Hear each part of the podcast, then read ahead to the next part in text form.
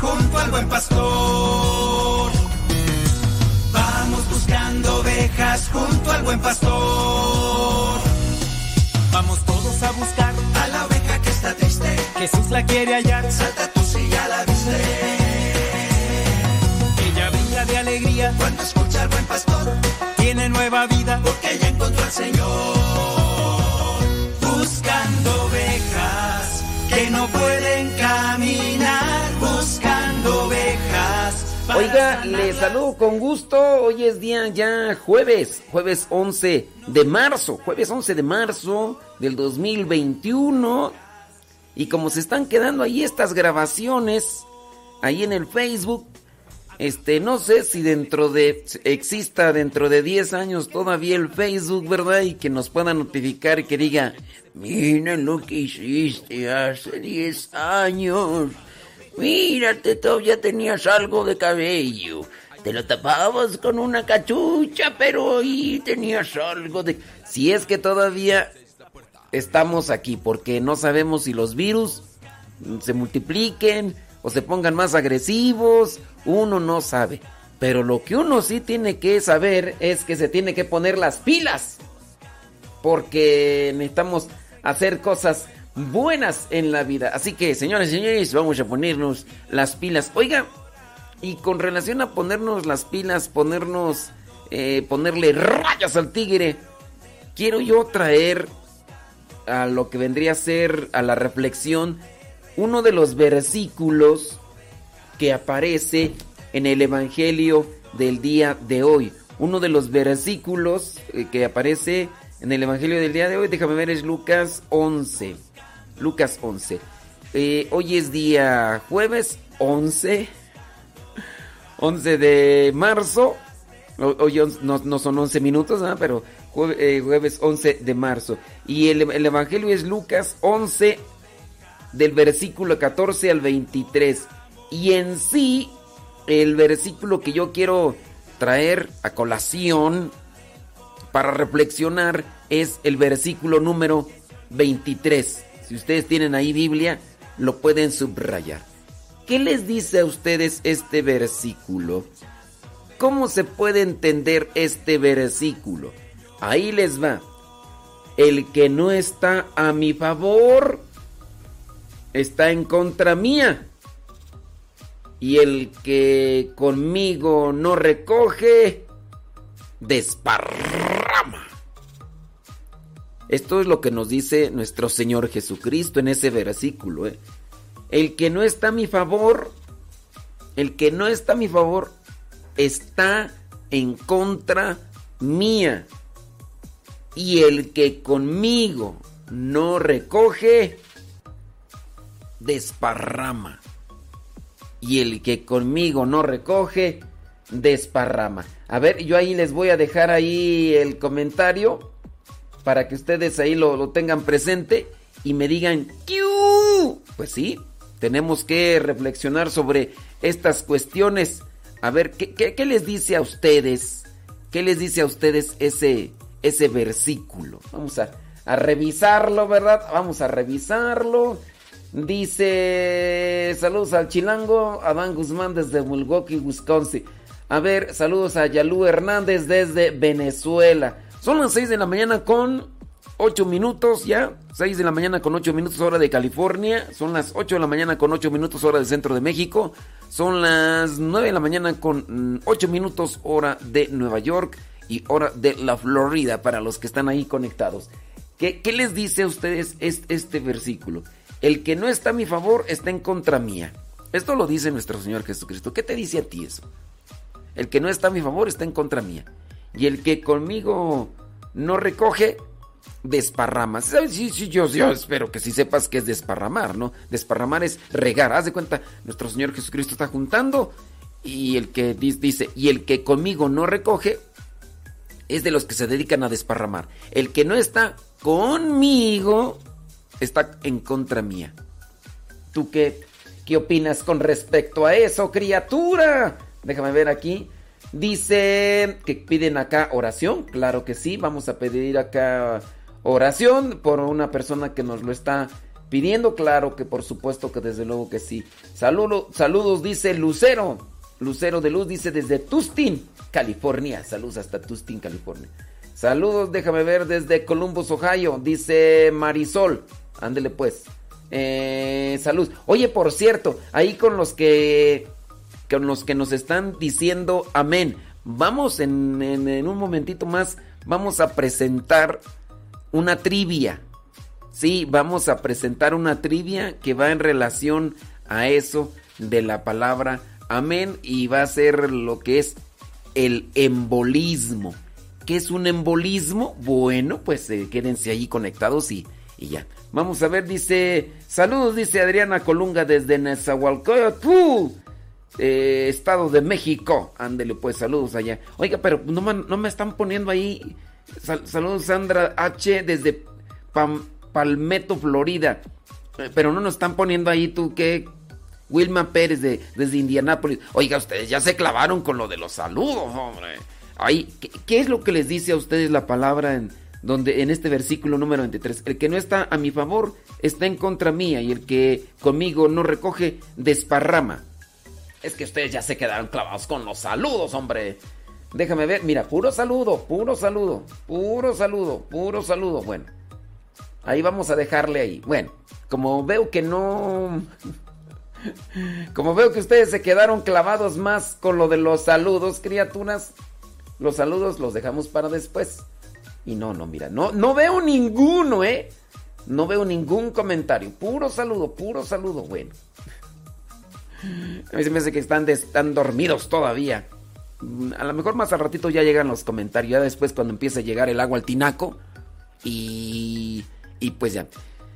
Hablando de, de, de llegar el agua al tinaco, miren, con una situación de una persona que que le están poniendo oxígeno todavía porque sigue afectada esta persona con relación al virus, al virus este agresivo. Miren, la persona ya tiene mucho tiempo que le están poniendo oxígeno. Obviamente, eh, porque le hace falta el oxígeno, está. Ahora la persona dice que comienza a ver demonios, comienza a ver sombras y demás. Miren, nosotros debemos de tener presente algo. En relación a esto, de lo que sucede cuando a una persona le están poniendo oxígeno, comienza también a alucinar. Entonces hay que tener mucho cuidado, no, no, no siempre cuando se miran demonios y sombras se refiere a eso. También hay que mirar una situación orgánica, orgánica en la persona.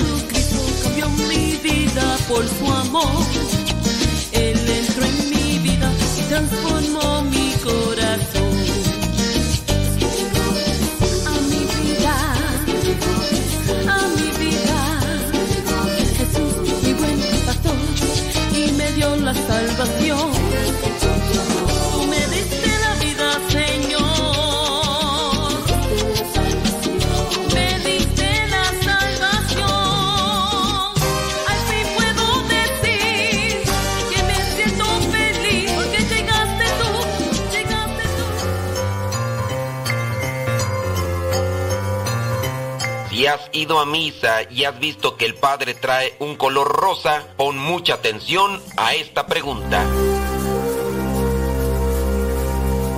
La pregunta es la siguiente. ¿Por qué el cuarto domingo de Cuaresma se puede usar las vestiduras sagradas de color rosa en misa? ¿Por qué el cuarto domingo de Cuaresma se puede usar las vestiduras sagradas de color rosa en misa, porque ese día se honra a Santa Rosa de Lima, porque se hace para expresar que celebramos el amor de Dios o es para coincidir con el día de la prevención del cáncer. ¿Por qué el cuarto domingo de Cuaresma se puede usar vestiduras de color rosa en misa? Porque ese día se honra a Santa Rosa de Lima se hace para expresar que celebramos el amor de Dios o es porque coincide ese día con la prevención del cáncer?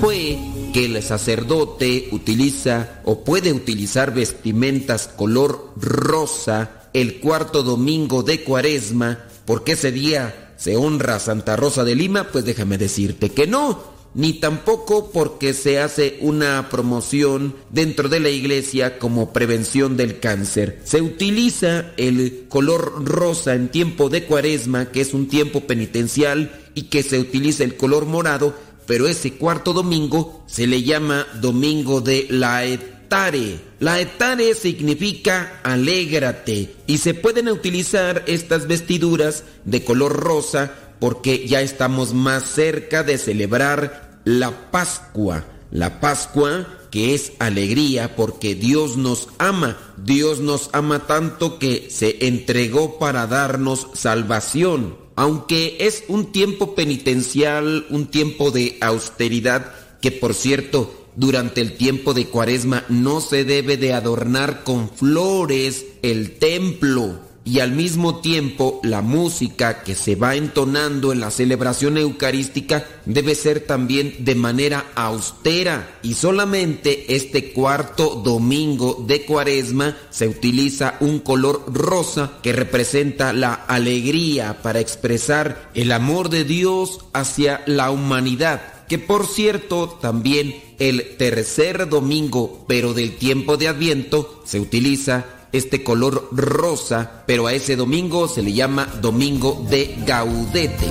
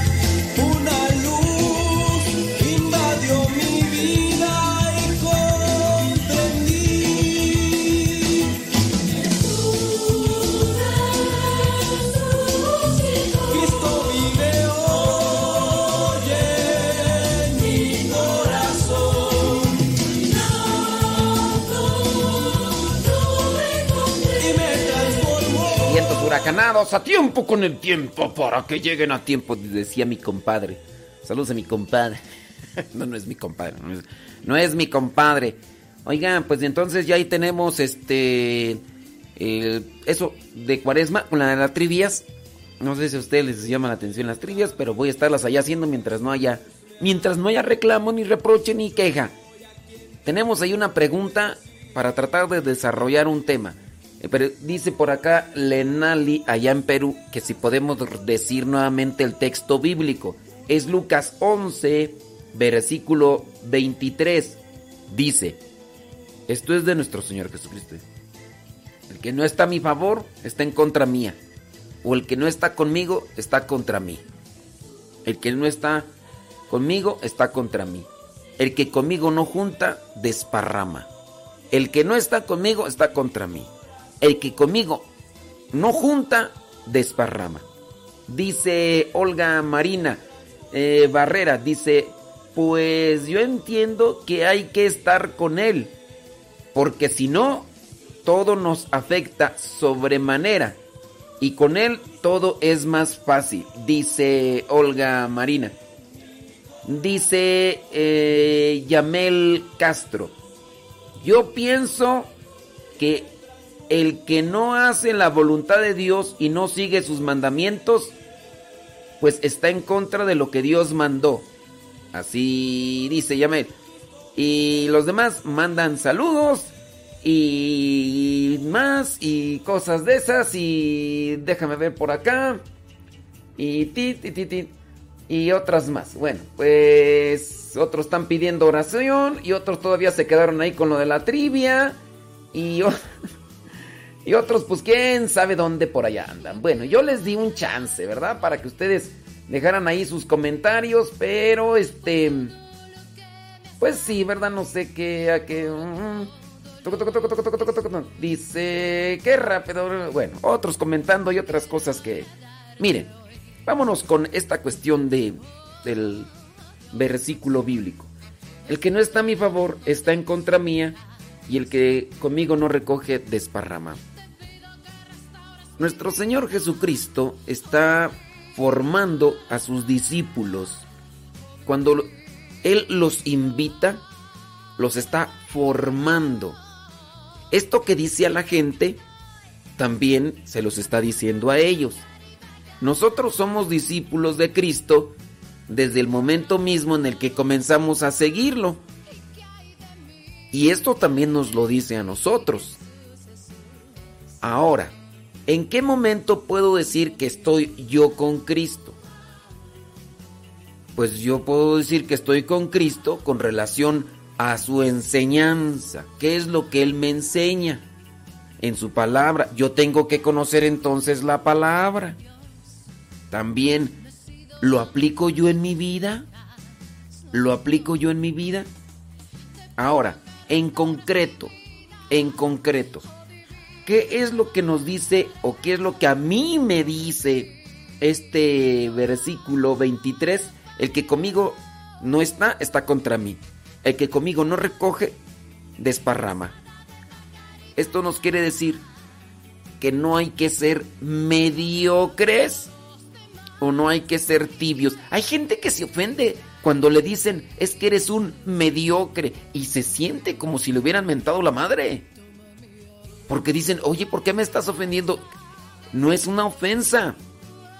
Utilizamos otra palabra. Fíjate, todo está por cómo uno agarra las cosas. Si yo te digo eres un mediocre, es lo mismo que si te digo es que tú andas en el modo de tibio, andas en la tibieza.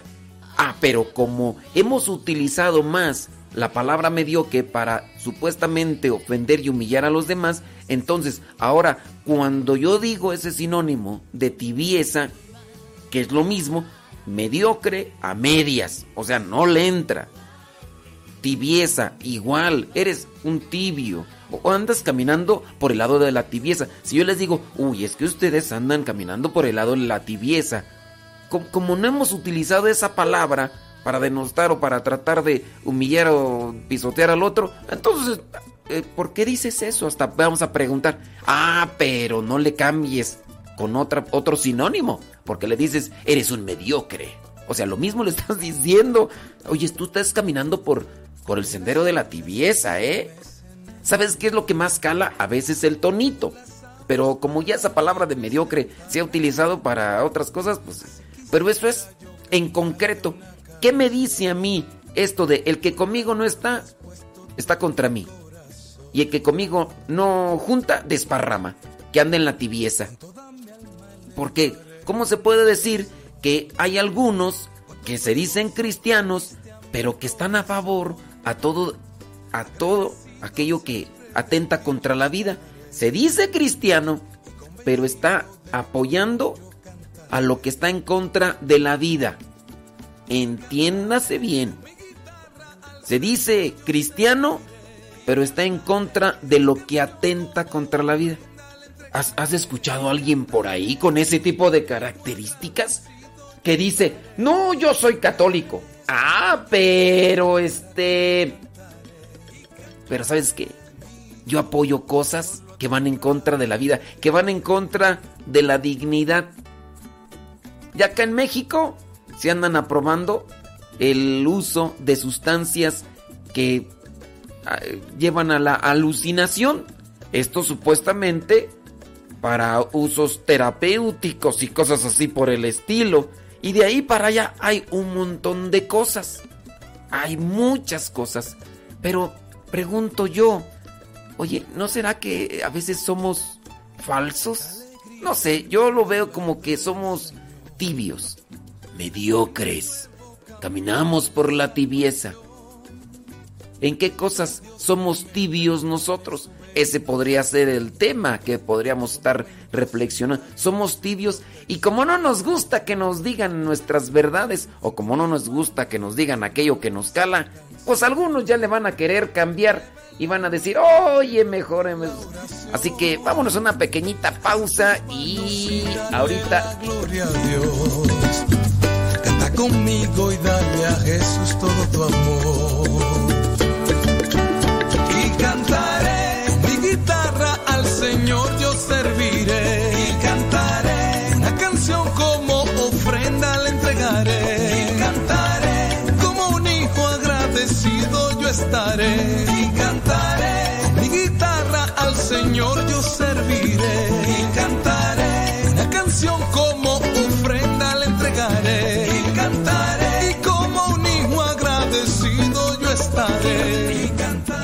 Déjame ver, déjame ver. Saludos, bendiciones. Beatriz Ramos Ayala desde Dallas, Texas. Chenta Reyes desde Arlington, Texas. Gracias. Saludos a Elsa Díaz desde Nashville, Tennessee. Ajá. Saludos Lenali, allá en Perú. Audalis. A Tarazona, allá en Perú, hombre. Dice Connie Loaiza que y hasta servidores hay que están a favor del aborto. ¿En serio, Connie Loaiza? ¿En dónde has visto eso? Dice Olivia Flores, dice, es algo definitivo, o somos o no somos, fríos o calientes, y sí. Ande pues, hombre, déjenos ahí sus comentarios. Díganos también dónde nos escuchan, porque hay muchos que nos ponen ahí saludos, pero pues no sabemos, no sabemos qué onda, dónde, dónde se manifiestan. Ey. Déjame ver. Déjame ver. Ay Jesús de Veracruz. Ahorita vamos a poner otra tibia. Muy bien. Oh my goodness. Sí. Saludos. Ándele. Oiga, por cierto, ya subimos un video de... No es Diario Misionero. Se llama Modesto Blog. El blog misionero. Lo subimos al canal de YouTube de Modesto Lule.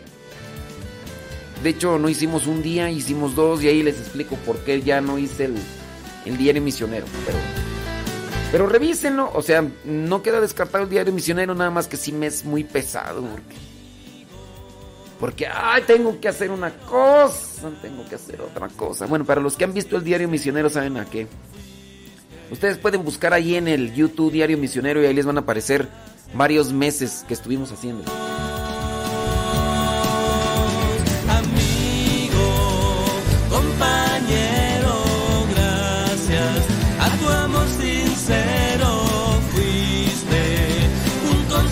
Quiero,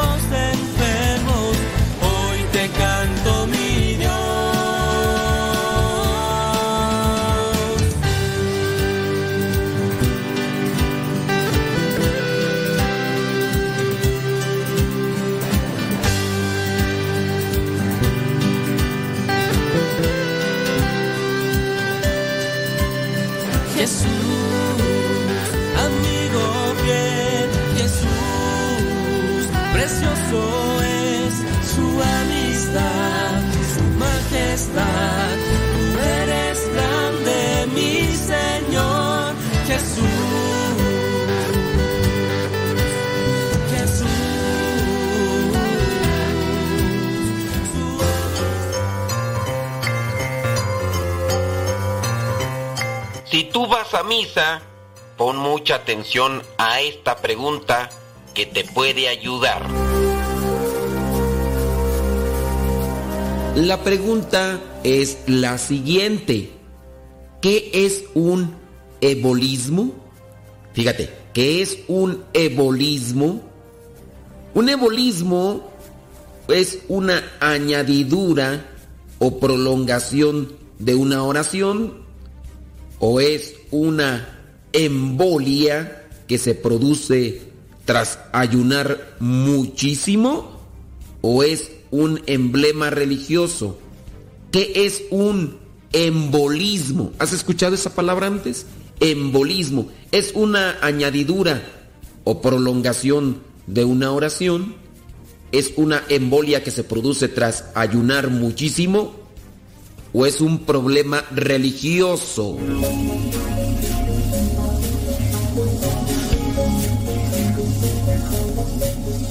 Déjame decirte que si tú respondiste que embolismo significa una embolia que se produce tras ayunar mucho, pues te equivocaste.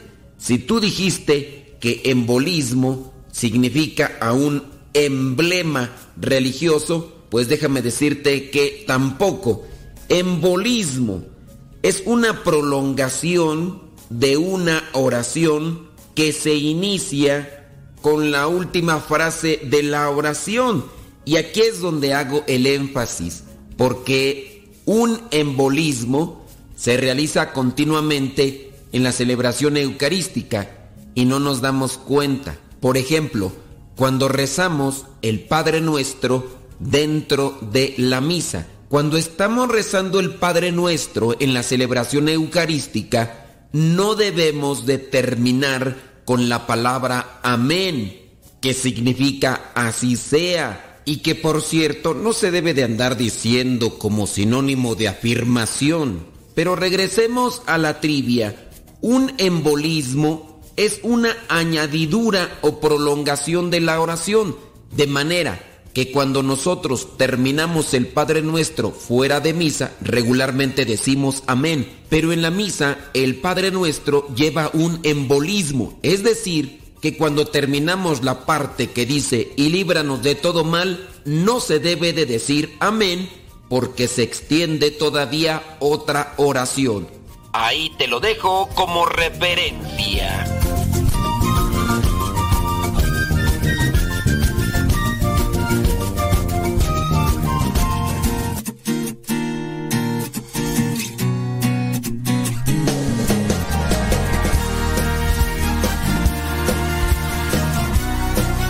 Te lo dejo como referencia esto del embolismo.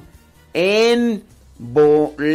¿Cómo le haríamos para que se nos quede esa palabra? Embolismo. Embolismo. El sacerdote está dirigiendo la celebración eucarística. Cuando terminamos de decir el Padre Nuestro, no hay que decir amén, porque el sacerdote continúa con la oración. Y después del Padre Nuestro se da el embolismo y se agrega otra oración. Por eso es que no se debe de decir amén. Pero te has fijado que algunos todavía por ahí, pues es que de repente uno está distraído, uno pues está acostumbrado. Esa es la otra que uno hace las cosas por costumbre. Y hablando de la costumbre, el tema del día de hoy vendría a ser la tibieza en la vida espiritual y esto es como referencia al versículo número 23 del capítulo 11 de Lucas que nos presenta el Evangelio del día de hoy. El Evangelio del día de hoy tiene este versículo 23 que dice, el que no está conmigo está contra mí, y el que conmigo no junta, desparrama. Yo entiendo esto como la mediocridad, la tibieza estar y no estar. Estar solamente cuando me conviene, cuando quiero o cuando estoy de ganas o de buenas y, ya nada más no. Mira, por ejemplo, acá una persona nos comenta que en su comunidad parroquial, incluso, fíjate, esto es peligroso tú. Dice que en su comunidad parroquial en México, digo el estado, sí, no, no digo el nombre de la persona para que no sea que algunos, porque dice que son servidores de una parroquia, ¿eh? servidores en un grupo parroquial. ¡Oh, santo cielo! Pues dice esta persona que allá en, eh, en esta parte de allá de California, allá en México, en Tijuana específicamente, en la ciudad de Tijuana dice que hasta servidores hay que están a favor del aborto. Dice que en su comunidad parroquial, ahí en Tijuana, dice una servidora, una servidora, una mujer, dijo que lo del aborto es cuestión de cada quien. Una, mira, tú tú podrías decir, bueno, eso lo dicen gente que, que no se dice católica, pues bueno, pero ya cuando viene esto, tú podrás decir, no, pues lo dijo el presidente de Estados Unidos, que él incluso hasta promueve y todo eso. Se dice católico y anda ahí con un rosario, pero bueno, es un presidente, es un... Pero ya cuando dices, oye, es una persona que está dentro de un grupo parroquial, y con esta idea, ahí sí ya como que no. Ok, imagínate que lo dijera un cura. O imagínate que lo dijera un obispo. Ahí sí ya no.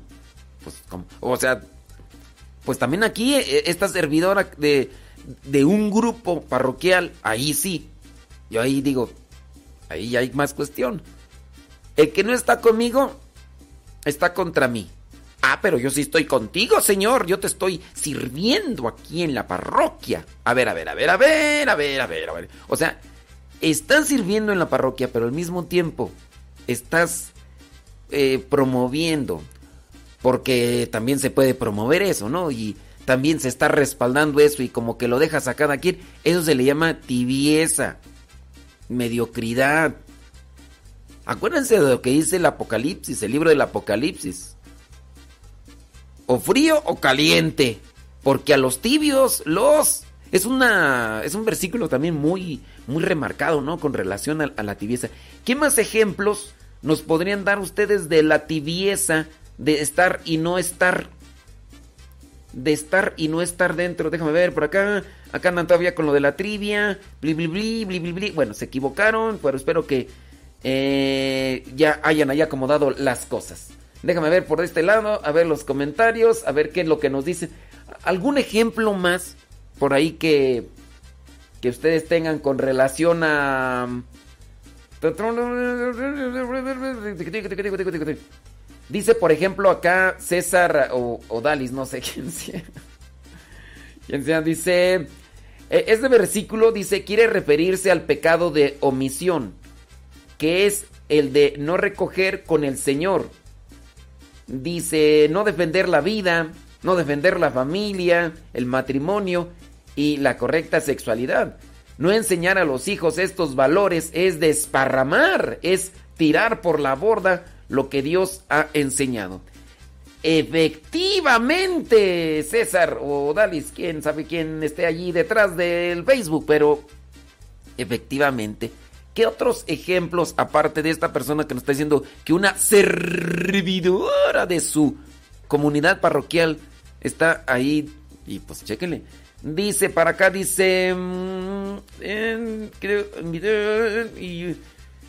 dice acá, por ejemplo, María, María Buenaventura. Dice que ella junto con su esposo fueron a rezar afuera de una clínica de abortos. Dice que ella invitó a muchos servidores de su comunidad de su parroquia y solamente uno se animó a ir con ellos. Solamente uno. Los demás, los demás, este... Mm, ¿Por qué no fueron? ¿Por qué no fueron? Bueno, pues ahí tenemos algo que reflexionar. Voy a regresar después de la pausa con otra trivia, pero voy a regresar con una descripción de cuáles son los síntomas de tibieza. de cuáles son los síntomas de tibieza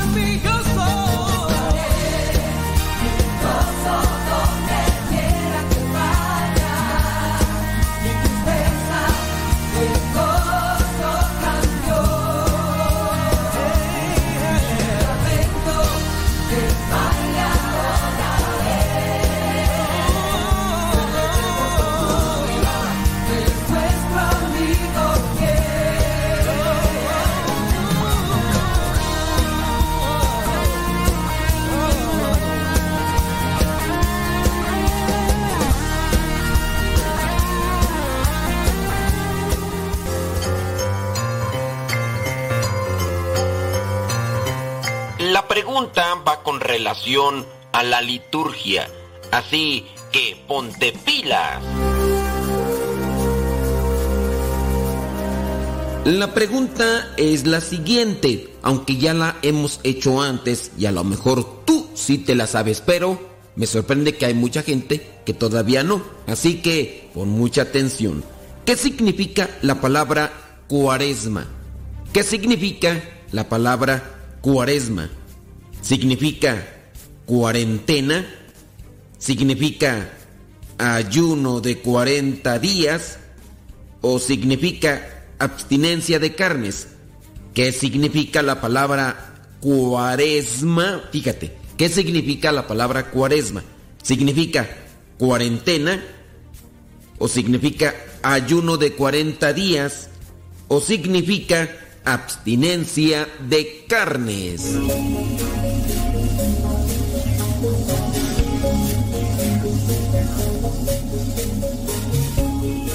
Si tú dijiste que la palabra cuaresma significa ayuno de 40 días, pues déjame decirte que no.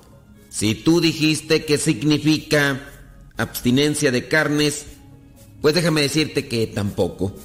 Te platico que la palabra cuaresma viene de la palabra latina cuadragésima, que significa cuarentena.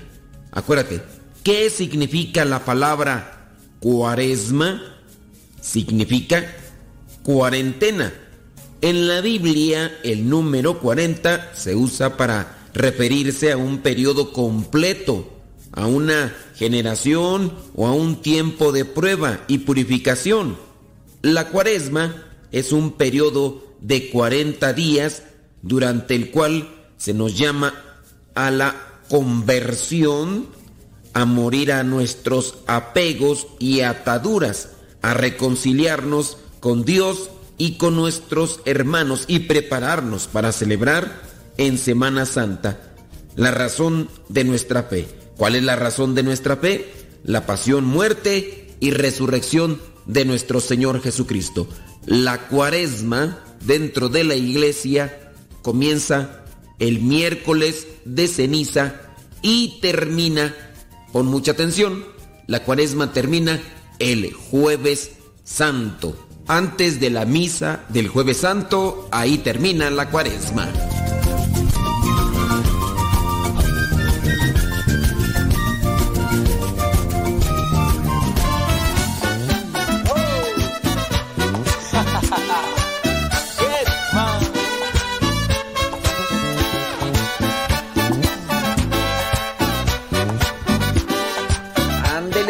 Pues, ya está ahí eh, usted servido con las trivias aquí en este programa número 2, el programa católico número 2, porque los demás dicen que...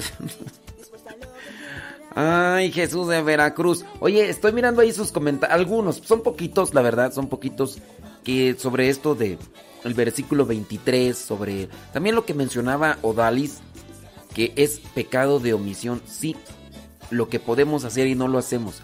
El versículo 23 del capítulo 11 de Lucas dice, el que no está conmigo está contra mí. El que no junta conmigo desparrama. Y hablaba Odalis sobre el pecado de omisión. Yo digo también la tibieza. La tibieza, la mediocridad, la dejadez, eso es algo muy característico. Pero cuando se da en lo de la vida espiritual, mira, ahí sí ya nos afecta a todos.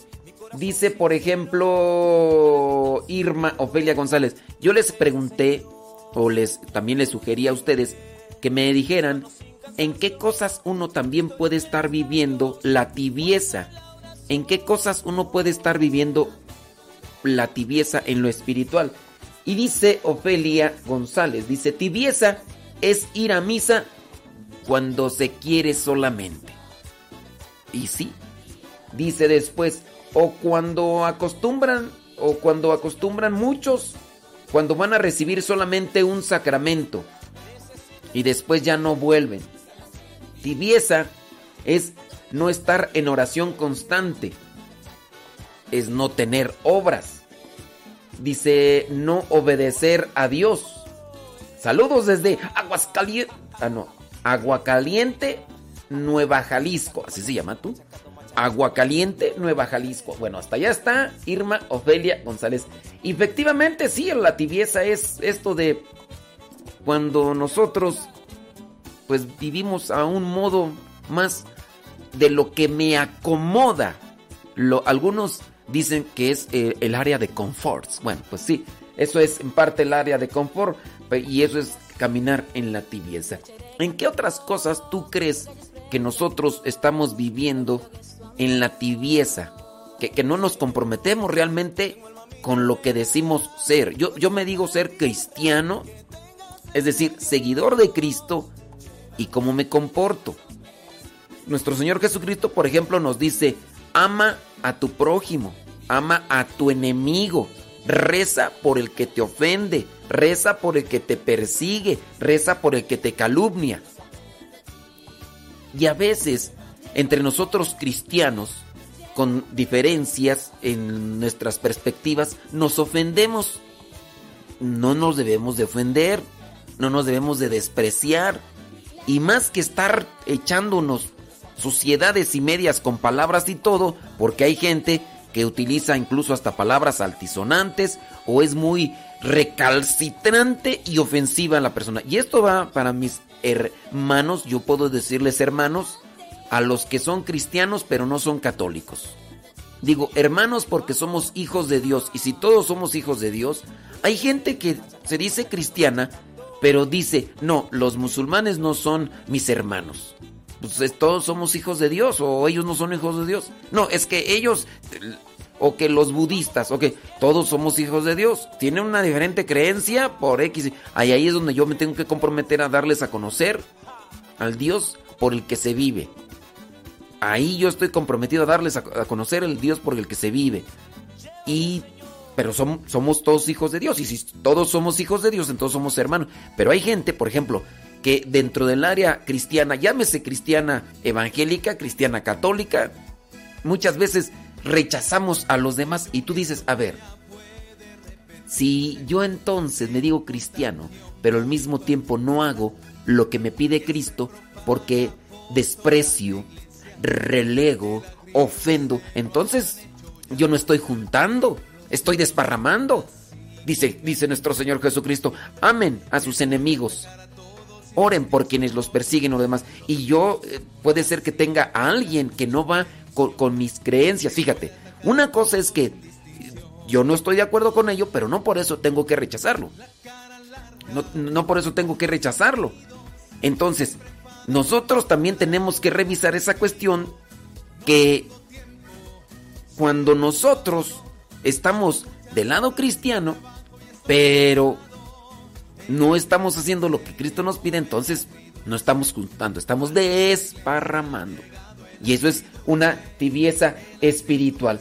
¿Qué otras cosas más podrían ser? Por ejemplo, en, cuestión de la tibieza espiritual, cuando nuestro Señor Jesucristo dice, hagan esto y nosotros hacemos todo lo contrario, analicemos. Esto sería incluso tema para una reflexión más profunda y encontrar varios elementos que sean concernientes a lo que es mi vida en lo particular, porque pues yo puedo hablar de otras cosas en las que no estoy relacionado, incluso están muy distantes de mí, pero hay muchas otras cosas en las que sí yo estoy relacionado, pero analicemos, analicemos, por ejemplo, ser pacientes, ser comprensivos con los que están hacia mi alrededor. Yo pertenezco a un grupo de iglesia, eh, realmente estoy viviendo eso. ¿No será que cuando me dice Dios, junten conmigo, yo estoy desparramando todo eso en todo lo contrario, por eso es tan importante conocer la palabra de Dios. Pero el tiempo pasa y no te puedo olvidar y ya casi nos vamos, criaturas, pero yo solamente ahí les dejo, les dejo esta reflexión. Mira, voy a presentar solamente algunos síntomas de lo que vendría a ser la tibieza, tibieza espiritual. Ya después pues, sería bueno ir puntualizando en aquellas cosas que nos dice Cristo que hagamos y nosotros no hacemos. Entonces, Él dice, hagan esto junten conmigo y nosotros, todo lo contrario, todo lo contrario, todo lo contrario. Pues no, oiga, oígame, no, dice el de, la televisión. Síntomas de la tibieza, tibieza espiritual. Desea amar a Dios, pero a su manera, a su gusto. Ah, pueden estar escuchando estas personas lo que yo digo. Y lo que yo digo no es una cuestión personal, no es lo que yo eh, propongo, es lo que está en la Sagrada Escritura. Y si yo digo que soy cristiano, entonces yo me debo apegar a lo que nos menciona Cristo aquí, en su palabra. Pero cuando ya la persona dice, pues eso dirá el padrecito, pues eso dirá la monjita, pues eso dirán los demás, pero yo creo, ese ya es un síntoma de tibieza. Eh, otro síntoma de tibieza, la persona que trata de evitar pecados mortales, eh, trata de evitar pecados mortales, pero tampoco desea ser santo. O sea, yo no mato ni robo, está bien, no matas ni robas, pero tampoco haces nada por hacer crecer las virtudes. Eso también vendría a ser una cuestión de tibieza. Eh, le falta esperanza y confianza en Dios. Bueno, son muchísimas cosas las que podrían ahí estar eh, presentándose en la tibieza espiritual. A los pobres. Somos la organización caritativa más grande del mundo Educamos más niños que cualquier otra institución académica o religiosa. Desarrollamos el método científico y fundamos el sistema universitario. Defendemos la dignidad de la vida humana, el matrimonio y la familia. Ciudades llevan los nombres de nuestros venerados santos que navegaron un camino sagrado ante nosotros. Guiados por el Espíritu Santo, compilamos la Biblia. Somos transformados por la Sagrada Escritura y la tradición que nos han guiado por dos mil años. Somos la Iglesia Católica. Con más de un billón en nuestra familia, compartiendo los sacramentos y la plenitud de la fe cristiana. Por siglos hemos rezado por ti y por el mundo cada vez que celebramos la Santa Misa. Jesús mismo sentó las bases de nuestra fe cuando le dijo a Pedro, Tú eres Pedro y sobre esta roca edificaré mi iglesia. Por más de dos mil años, los sucesores de Pedro han guiado a la Iglesia Católica con amor y verdad. Y en este mundo lleno de caos, problemas y dolor, es reconfortante saber que algunas cosas permanecen consistentes, verdaderas y fuertes. Nuestra fe católica y el amor eterno que Dios tiene por toda la creación. Si has estado alejado de la Iglesia Católica, te invitamos a que nos visites nuevamente. Visita católicosregresen.org hoy mismo. Nuestra familia es una en Cristo Jesús, nuestro Señor y Salvador. Somos católicos. Bienvenido a casa.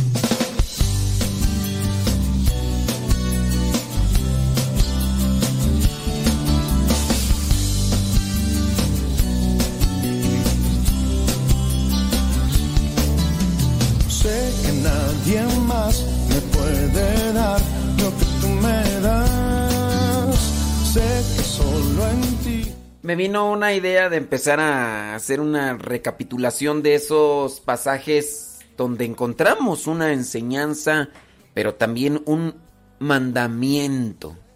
Un mandamiento nuevo nos da el Señor, que nos amemos todos como nos ama Dios. Eh, me vino a la mente de, a partir de ese versículo hacer un desglosamiento de aquellas cosas que nos dice Cristo que hagamos y, y no las hacemos. Eh, está bien. Vamos a ver si por ahí trabajamos.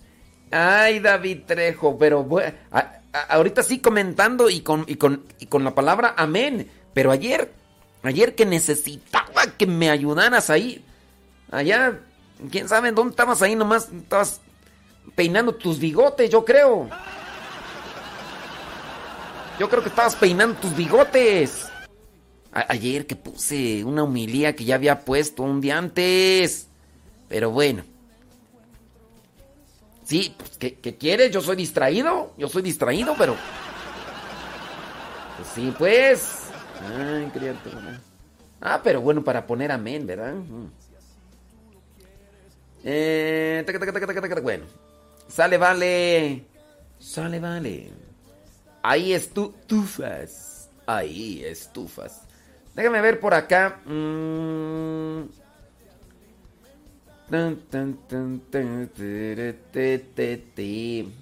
Así merengues tengues.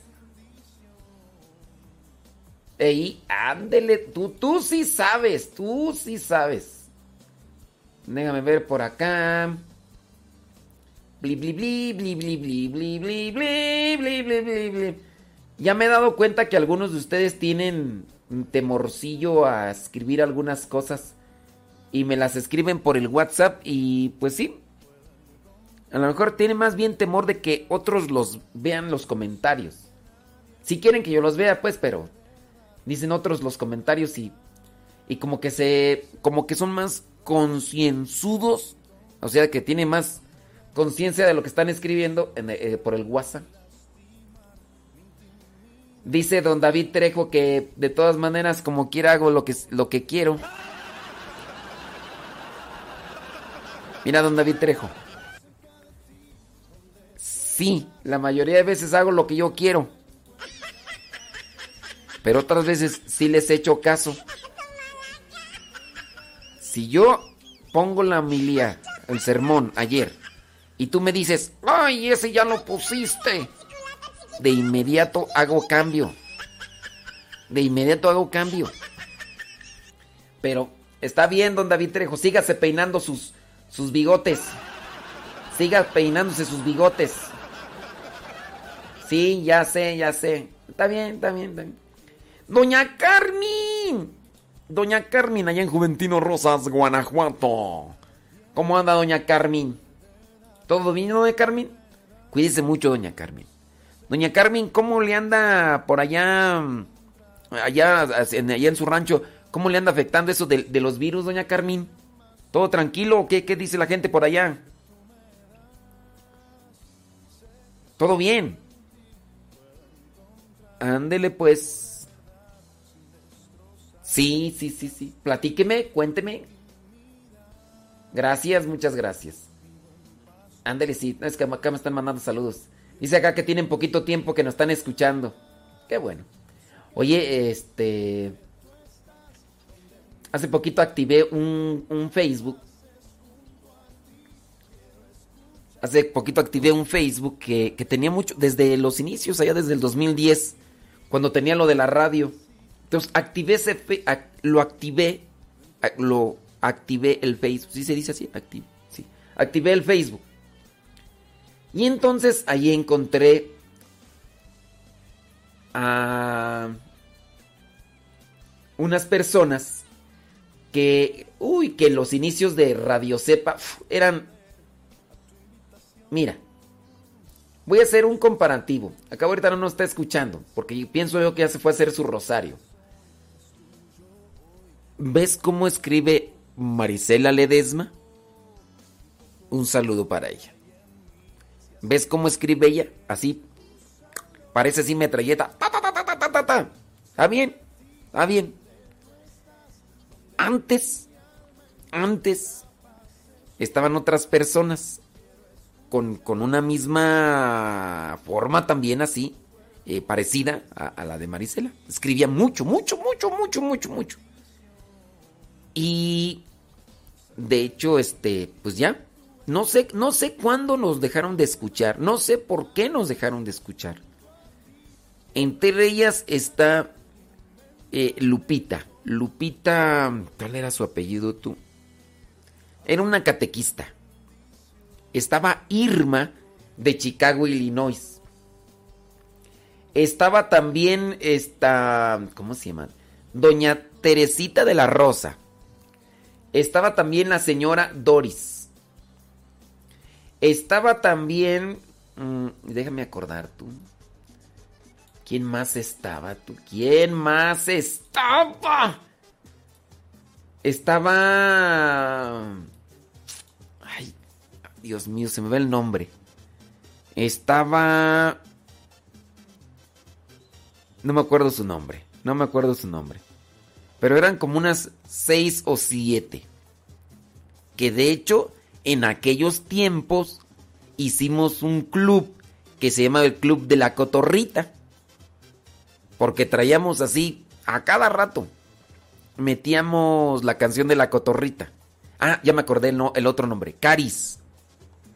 Caris, Caris todavía se acuerda de mí porque resulta que yo mirando una transmisión que hizo nuestro amigo Carlos, alias el payaso Benny, allá en Guadalajara, Carlos tenía un programa como de televisión, bueno, no de televisión, sino de video, es un programa de video que se transmitía por el Facebook.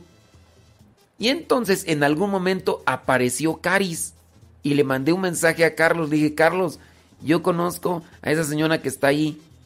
Se llama Caris, dile que, la, que le mando saludar. Entonces Carlos le da el saludo y sí se acordó de mí y demás. Bueno, estaba, estaba ese grupito que ya nadie, bueno, no sé si la señora Teresita de la Rosa, doña Teresita de la Rosa todavía me sigue escuchando, pero de ese grupo ya no hay nada las cotorritas. Le ponemos la cotorrita y era el club de las cotorritas, ¿no? Y de hecho en Guadalajara se juntaron y se conocieron y se hicieron amigas.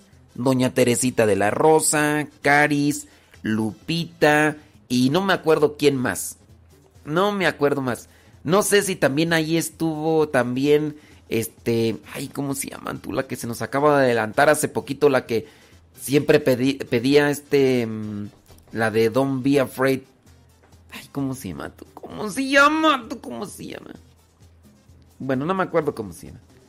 Pero bueno, la cuestión es de que entre ellas estaba Irma. Y hace poquito activé el Facebook, que no usaba desde el 2010. Y entonces ahí la encontré y le mandé un saludo. Y le dije, ¿cómo estás? Hace tiempo que ya no te vemos por Radio Cepa. Nos dejaste de escuchar y ella me dejó en visto.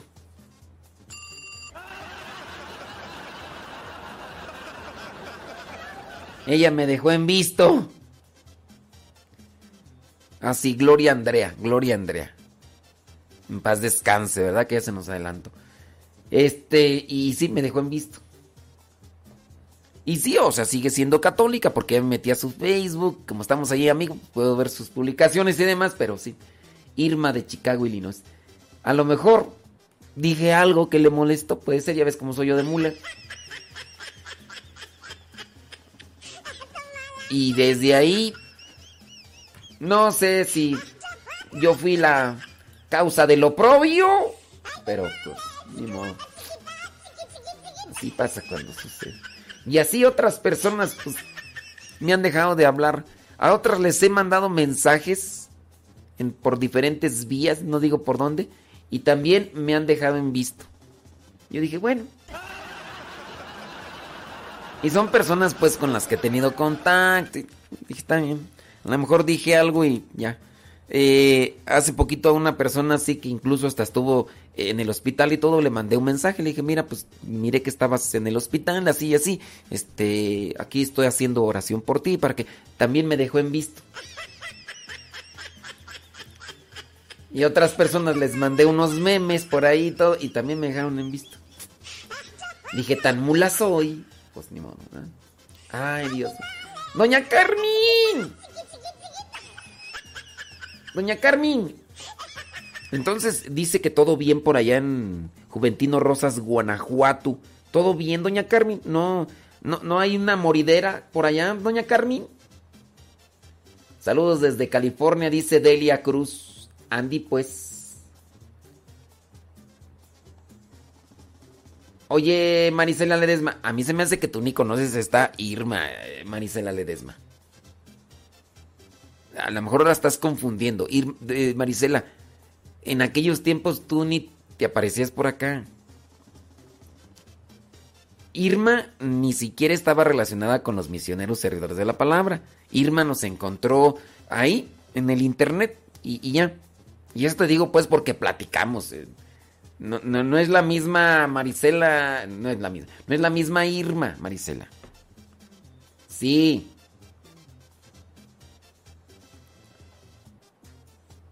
Sí, así que no andes por ahí, este... ¿A, poco, doña Carmen, a poco le dio el virus, doña Carmen? santo cielo. dice que, que las personas me dejan en visto porque yo también las dejo en visto.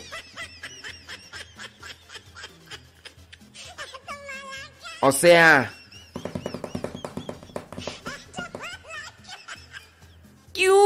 O sea, ¿es venganza o qué?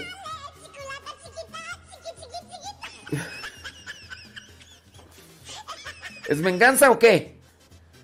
Saludos desde Pénjamo, Guanajuato, dice Chivo Azul. saludos a Delphi Goss. Dice que saludos a su mamá y a su hermano que están de visita después de un año y dos meses. Dice que ya conoció a la vistimita. Ya conoció a la vistimista. Ande pues. Saludos desde Toronto, dice Eloy Poblano. Saludos. Ándele pues. Sí. Dice doña Carmen que ya sí se acuerda de ese grupo. Doña Carmen, ¿a poco usted sí se acuerda? Bueno, doña Carmen, ¿de que no se ha de acordar de doña Carmen? Uy, doña Carmen. Ya tiene rato, doña Carmen. Saludos, dice Lupita desde Houston, Texas. Órale pues, saludos hasta Houston, Texas. Ajá. Dice, dice doña Carmen, dice que ella sí le dio el virus. Pero que ella está bien fuerte, bien fuerte. Ay, doña Carmen. No, ella viene al tiro. No, doña Carmen. Doña Carmen es de las señoras de antes de esas tiros. Voy a decir una expresión, doña Carmen, no se me vaya a enojar. Doña Carmen es de las personas así curiosas, curiosas de antes. Saludos hasta Lakewood, New Jersey. Dice Ralph, dice Raúl desde New York. Dice que le manda un saludo a todos sus compañeros ahí en el almacén donde trabajan. Raúl Keto, Raúl Sanz, Raúl desde New York. Bueno, ahí en Lakewood, New Jersey. Saludos Raúl, gracias. Saludos a Carmen González desde Michoacán. Andili pues. Esmeralda García dice que saludos a su hijo Gio. Órale, Gio. Sí, saludos a la Vistimita. Dice doña Carmen que allá en, Juventino Rosas que hay muchos ya fallecidos. Dylan Montes desde New York. Sí, saludos a doña Julia, dice Lupe Barriga. Saludos Lupe Barriga. Qué milagro. Saludos a doña Julia. Ey. Doña Julia. Saludos, dice... ¿Quién más tú? Es que estoy por acá. Dice que ahora haga otro grupo de las cotorritas. Es que no puedo hacer otro grupo de las cotorritas porque les ponían la canción de las cotorritas. Y pues ahorita no puedo ponerla porque es como... Pues antes no transmitía en Facebook, no había problema. Sí, sí, sí. Exactamente. Sí, sí, sí, sí. Ándele pues. Sí, ándele pues. Saludos desde Hidalgo, Guanajuato. Saludos a Ari, a Yoyo y a Gerardito, dice Pérez Vivi. Dice doña Carmen, dice que ella no se molesta conmigo, porque ya me conoce. Ya que le queda, ¿verdad, doña Carmen? ¡Doña Carmen! ¡Doña Carmen!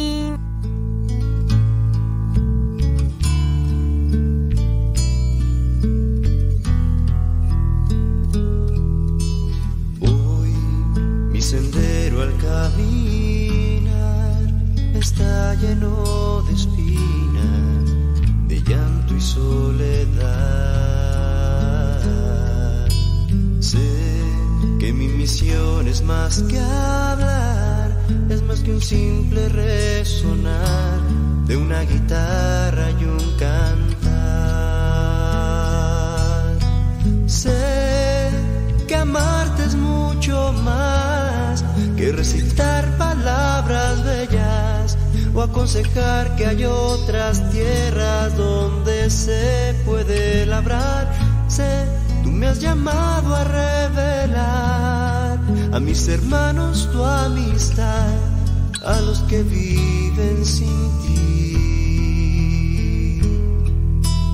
Hoy tú me has enviado a sembrar y a regar con santidad la semilla de tu amor. Es camino difícil de andar, solo no lo podré lograr si tú no me ayudas, Señor. Sé que en mi debilidad nada soy si tú no estás y juntos vamos caminando.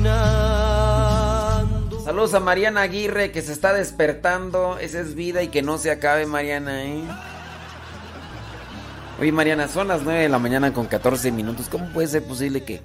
Y luego te acuestas a las 8 de la noche. Ay, Mariana Aguirre, de veras. ¡Viva México! Ahí las lagañísimas.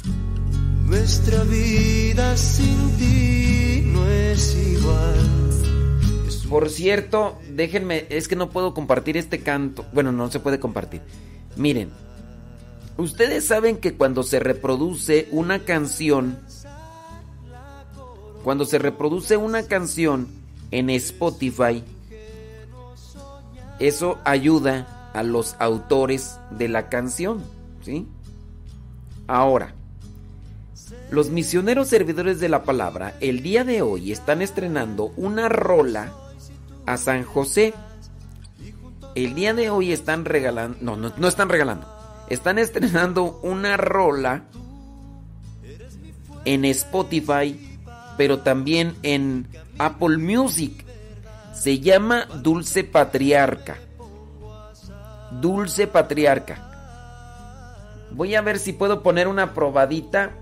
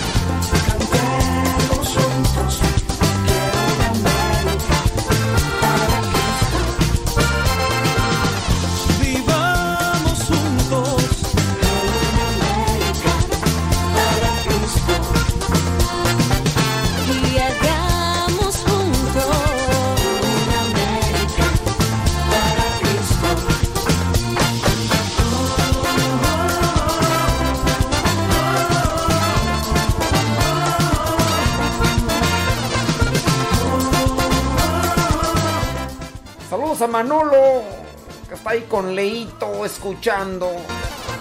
Saludos Manolo.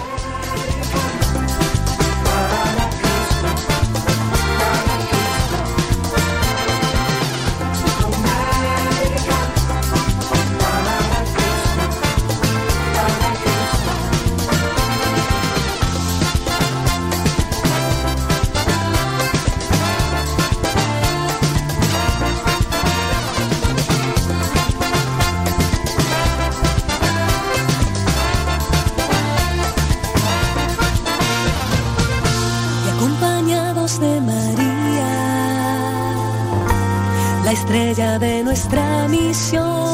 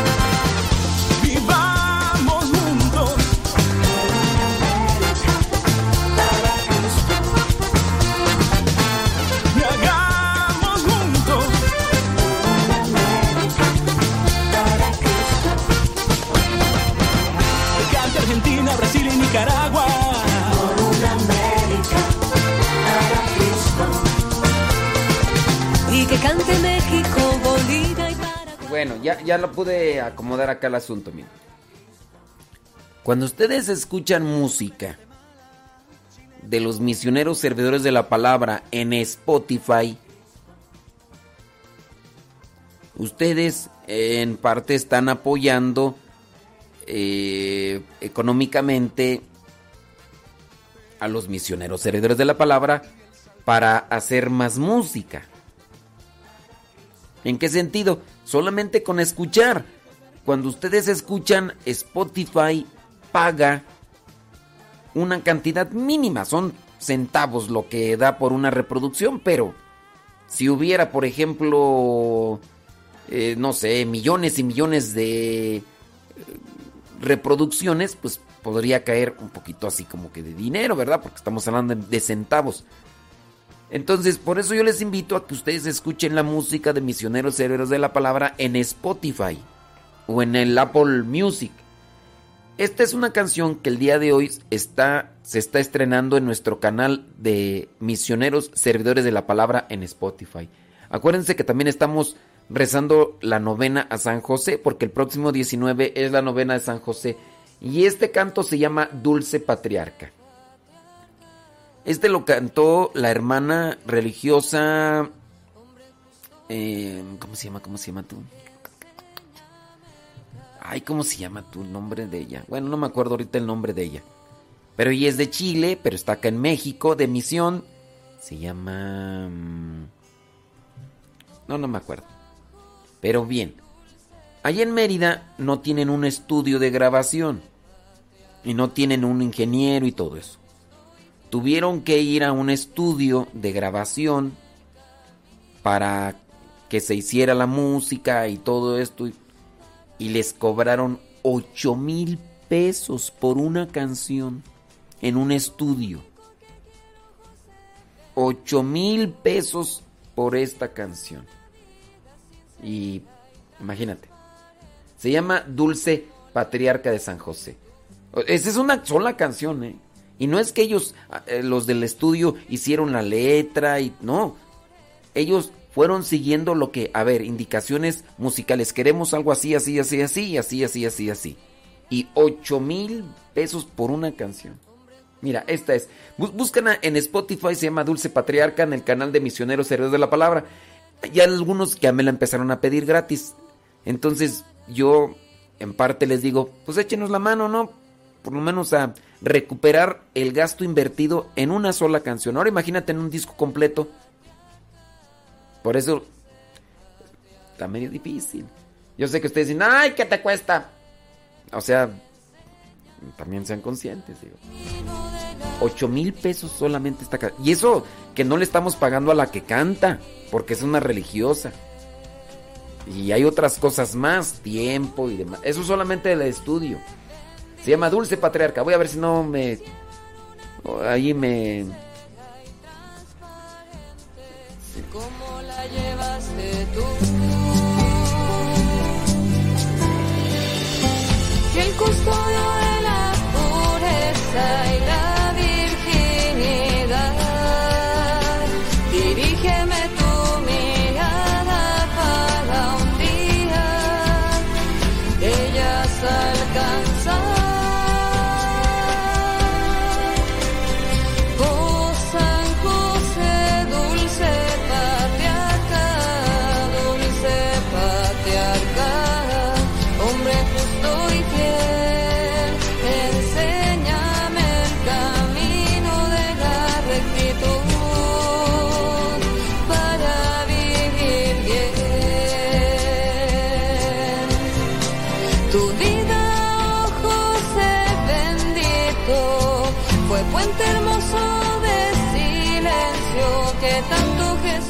Bueno, allí yo con el temor, como ya está registrado ahí en el Spotify, con el temor de que me vaya a quitar el video Facebook, ahí la dejo.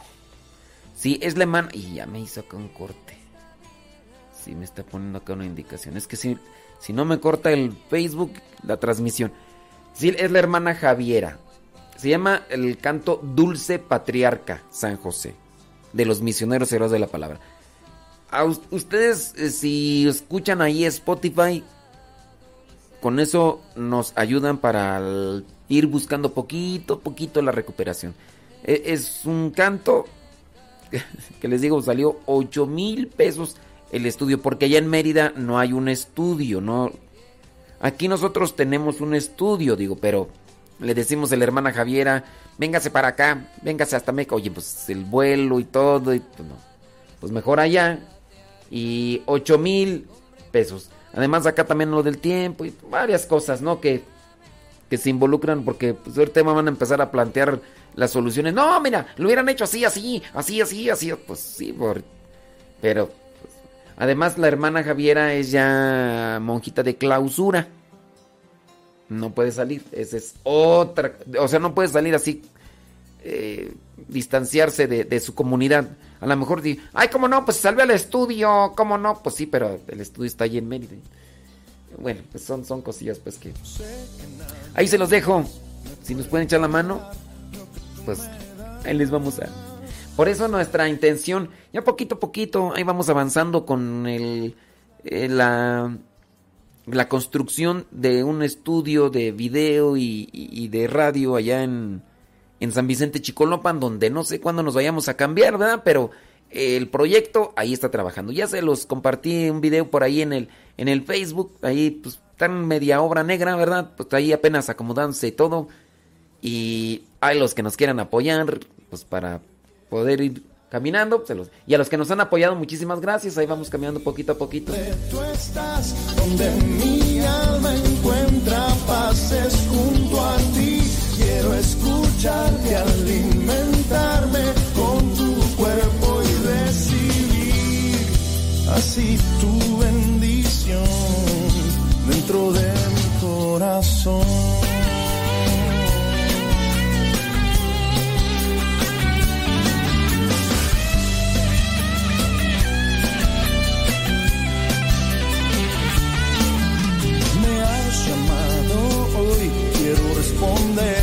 A tu invitación. Buscas un encuentro personal con mi corazón, es tuyo hoy. Ven, tómalo, acéptalo. Un poco es lo que hay en mí, si así tú lo quieres, úsalo. Cerca de ti, donde tú estás, donde mi alma encuentra pases junto a ti. Quiero escucharte, alimentarme con tu cuerpo y recibir así tu bendición. Cerca de ti, donde tú estás, donde mi alma encuentra pases junto a ti. Quiero escucharte, alimentarme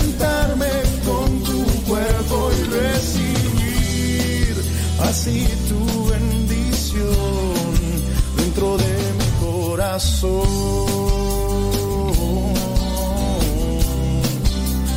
De mi corazón.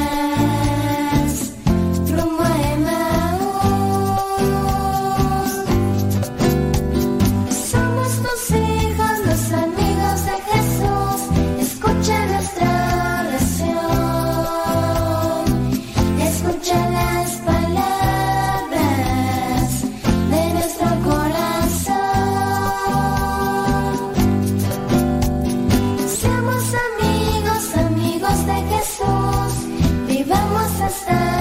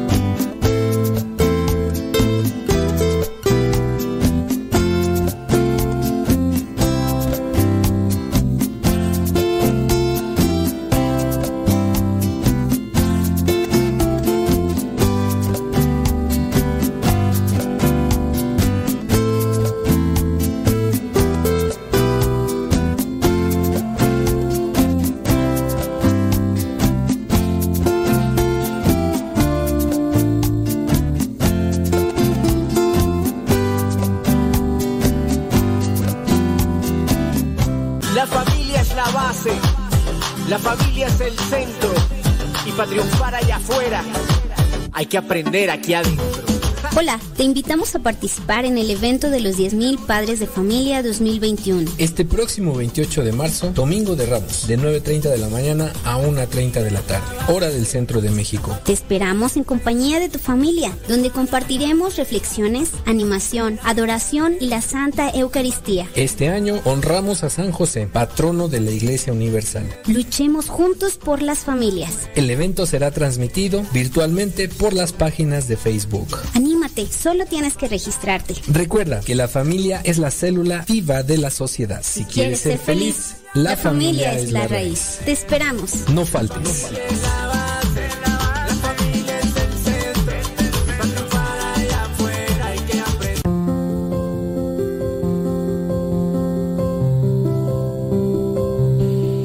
Muy buenos días a todos. Hoy es jueves día 11 de marzo. Estamos en la semana tercera del tiempo de Cuaresma. Como todos los jueves decimos de él eucarístico y sacerdotal, que nos mueva a acercarnos a la Eucaristía, a una vivencia mayor de, de la participación en la Santa Misa, de recibir al Señor en la comunión con verdadero deseo, estar centrados en la celebración, acudir y contar con el sagrario, el sagrario que debe ser un lugar de, de, confidencia, de refugio, de agradecimiento, de estar delante de Él. También acercarnos a la Eucaristía con profunda adoración. Es nuestro Dios, es nuestro Señor. Gratitud, adoración, amor. Y decimos también que es eh, jueves eucarístico y sacerdotal porque pedimos especialmente en este día por las vocaciones al sacerdocio. Pedimos que haya muchos jóvenes que escuchando la llamada del Señor se decidan a seguirle. Que haya muchas familias que recibiendo la llamada de uno de sus hijos, pues alienten, cuiden, mimen esa vocación. Pedimos por los seminaristas, por todos los que se preparan en los seminarios al sacerdocio. Pedimos también por los sacerdotes, todos, los enfermos, los mayores y también los que están en activo y, que realizan y despliegan un trabajo muy fuerte, sobre todo pues eh, sacerdotes que están a veces en, en amplias zonas donde tienen que atender muchas parroquias, sacerdotes de barrio, a veces también muy comprometidos, muy metidos en, así hablando pronto, en muchos jaleos, ¿eh? implicados en la caridad, en, formación, en tratar de animar grupos. ¿eh? Pues todo eso requiere también del apoyo de nuestra oración. Y evidentemente también hay sacerdotes pues que están pasando por situaciones complicadas, difíciles, ¿eh? Vocaciones que a veces se tambalean. Pedimos por ellos. Y damos gracias a Dios por el regalo también precioso del sacerdocio, que nos permite celebrar la Eucaristía, que nos permite acoger el perdón de Dios, los distintos sacramentos. El Evangelio de hoy es Lucas 11, 14, 23. El combate espiritual contra las fuerzas del mal con Cristo, siempre con Cristo. Con Él podemos vencer. Jesús estaba expulsando a un demonio. El poseso era mudo. En cuanto salió el demonio, el mudo habló. Cada vez que se habla de demonios en los textos evangélicos, nos sentimos un poco incómodos, ¿no? Ciertamente un cristiano moderno debe desembarazarse de imágenes grotescas. No obstante, el mal no se explica totalmente en razón de la libertad humana. Estamos a veces obligados a constatar que el mal tiene raíces extremadamente profundas y que no alcanzamos. Nos sentimos ser el juguete de fuerzas más fuertes que nuestra voluntad.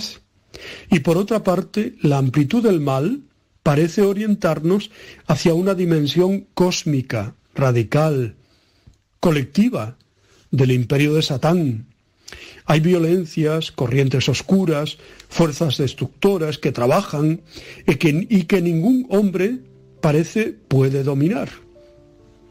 Jesús ha venido a combatir esas fuerzas malhechoras y por ahí devolvía al hombre su dignidad. El mudo empezó a hablar normalmente. La creación ha sido restaurada. Pues Señor, sálvame de mis demonios esos demonios que a veces se hacen fuerte en mí, en mi carácter, en mi corazón, incluso en mi semblante. Por eso te pedimos todos los días, líbranos del mal.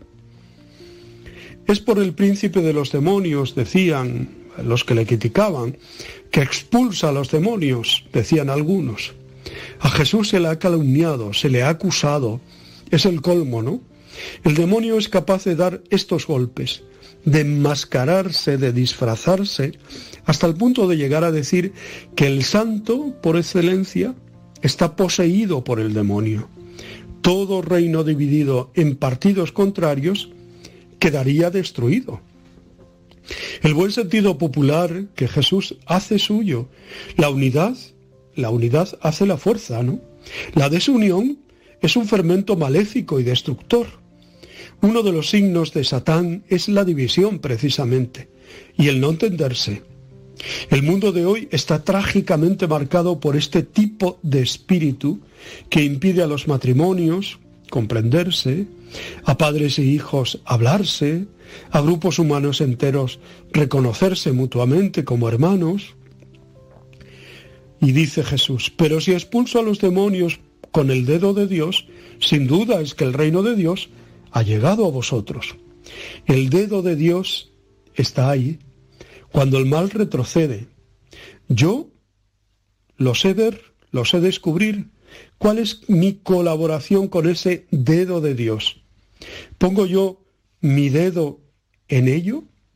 en el dedo de Dios, como esa imagen tan preciosa de la capilla Sistina, donde Dios está creando al hombre y toca su dedo, toca el dedo de, de Adán, ¿no? Cuando un hombre fuerte y bien armado guarda su casa, seguros están sus bienes, pero si llega uno más fuerte que él, le vencerá y le quitará todas sus armas. Una imagen de la vida cristiana en forma de parábola breve, un combate, un cuerpo a cuerpo, rápido, dos hombres peleándose, uno es más fuerte que el otro y lo derriba. Jesús se presenta como este segundo hombre más fuerte que viene para triunfar sobre Satán. Evoco mis propios combates. ¿Sobre qué puntos la lucha resulta más difícil? Cuando caigo en las tentaciones, ¿por qué es? ¿No será porque me, me abandono a mis propias fuerzas y no cuento con el Señor? ¿No será porque me enredo? Ven Jesús a combatir conmigo. Una verdadera imagen dinámica y fuerte para una cuaresma dinámica y fuerte. No quedarme solo en el plano individual e íntimo. La dimensión del combate contra el mal es hoy también colectiva. Hay que combatir con otros, en equipo y para los otros. Volvemos a encontrar aquí la dimensión cósmica de las fuerzas malhechoras, que pide una acción de envergadura. El que no está conmigo está contra mí, y el que conmigo no recoge, desparrama fórmula intransigente, un cierto estilo de vida, todo lo contrario del remilgo y de las medias tintas, pero a menudo me comporto como un cristiano a medias. Escucho esta palabra tuya, fuerte y abrupta, cuaresma con energía. ¿eh? No puedo estar ahí a medias tintas o querer un Jesús, como decimos, así como live, ¿no? Acomodaticio. No, no. El reino de Dios pide, pide que nosotros nos hagamos fuertes y que nos, no estemos ahí con blandenguerías o edulcorando. ¿eh? No, no, lo que el Señor nos pide radicalmente. El reino de Dios es signo de contradicción, como también Jesús, así lo profetizó Simeón a María. El reino de Dios ha llegado a nosotros. Y sin embargo, mientras unos se admiran otros dicen que si Jesús expulsa a los demonios, lo hace por arte del Belcebú, del demonio. El reino de Dios ha llegado a vosotros, sí, pero ¿de veras ha llegado a nuestro corazón? ¿Cuántas resistencias a veces en nuestro corazón? Negando si hace falta lo evidente, persistiendo en una absurda demanda de signos que en el fondo quieren ahorrar el acto de confianza y de entrega, nos hace falta pedir que sean bautizados hasta los más recónditos y ámbitos de nuestro ser. En definitiva, estar con Él para recoger, no para desparramar, estar con Jesús. Tú apartabas, Señor, los demonios de la gente y les hacías recuperar la salud. Pues aléjanos de los demonios que hoy nos quitan la vida del trabajo que nos esclaviza y estresa, del consumo desaforado que aumenta diferencias, del ocio compulsivo que nos roba el sosiego, de las conversaciones vacías y tontas que nos dejan solos, de las familias rotas sin tiempo para encontrarse, de las autosuficiencias que nos alejan del otro, de las quejas eternas, ay, ay, ay, ay, con las que robamos energía alrededor, de los sueldos injustos con que se explota a muchos, de las drogas en las que creemos encontrarte y nos pudren, de los niños sin padres por culpa de la televisión, de los jóvenes sin modelos por adultos mediocres. Aleja de cada uno de nosotros todo aquello que nos separa de la vida en abundancia que tú nos propones, Señor pues delante del Señor busca en tu interior los demonios que te separan de Él. Y proponte también sanar a tus hermanos, alejándoles demonios que les roban la energía. Tanta porquería como hay tantas veces en, en televisión, esos programas de Isla de Tentaciones, eh, Gran Hermano, Sálvame, todo eso es una porquería, ¿no? Donde abunda el, pansexualismo, donde... ¿eh? En fin, que nos lo tomemos en serio. Para eso debe servir también la cuaresma. Hoy la Iglesia celebra a muchos santos, como todos los días.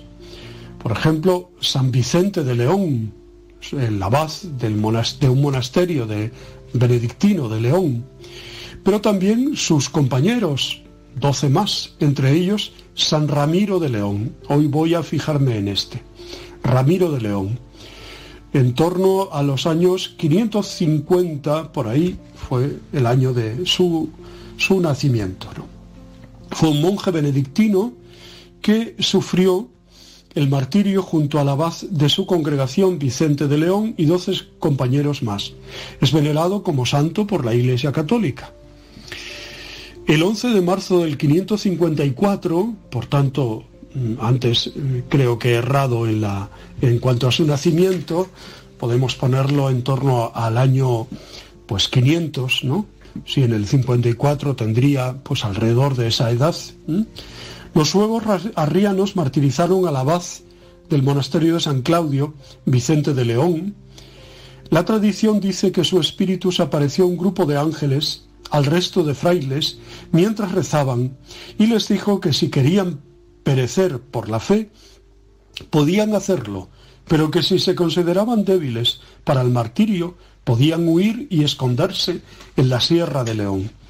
Dos días después también murieron el prior del monasterio, San Ramiro, y doce monjes que permanecieron allí mientras el resto de la comunidad huyó. Sus cuerpos fueron enterrados en el monasterio, pero con el tiempo se perdieron, a excepción de los de San Vicente y San Ramiro. Los restos de San Vicente fueron trasladados a la Catedral de Oviedo. San Ramiro es venerado junto a sus compañeros mártires el, 13 de, el, perdón, el día 11 de marzo. Si bien la, la, diócesis de León fija en su calendario otro momento, ¿no? Su culto se remonta a muchos siglos atrás, en el siglo XVI, el abad del monasterio, Alonso Corral, dijo haber sanado de dos enfermedades por intercesión de San Ramiro y en cumplimiento de una promesa realizada, los restos de San Ramiro fueron situados el 26 de abril de 1596 en un arca de plata que se colocó en una capilla dedicada a este santo en la iglesia del monasterio de San Claudio de León. En la actualidad están en la iglesia de San Marcelo, en una arqueta de plata realizada por el orfebre Fernando de Argüello en 1604. Bueno, pues damos gracias a Dios por la vida, la obra y el testimonio de San Ramiro de León. Os deseo muy buen día, os abrazo y os bendigo en el nombre del Padre, del Hijo y del Espíritu Santo. Os quiero.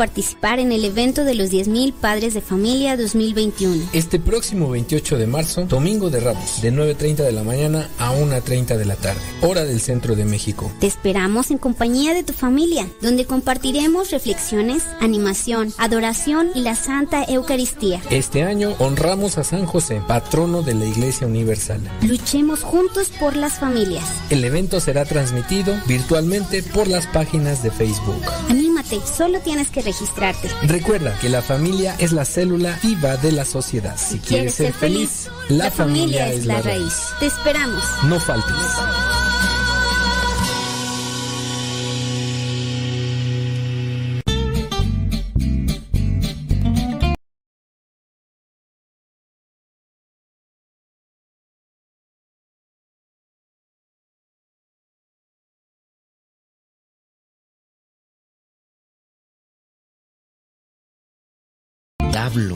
Eso es correcto, el diablo. El diablo trabaja 25 horas al día. Sí, 25. Yo sé, el día tiene 24, pero él trabaja 25.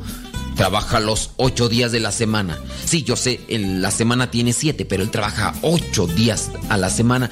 Y trabaja los 366 días del año. Sí, yo sé, el año tiene 365, pero eso es lo que trabaja el diablo. De hecho, es uno de los trabajadores más constantes del mundo.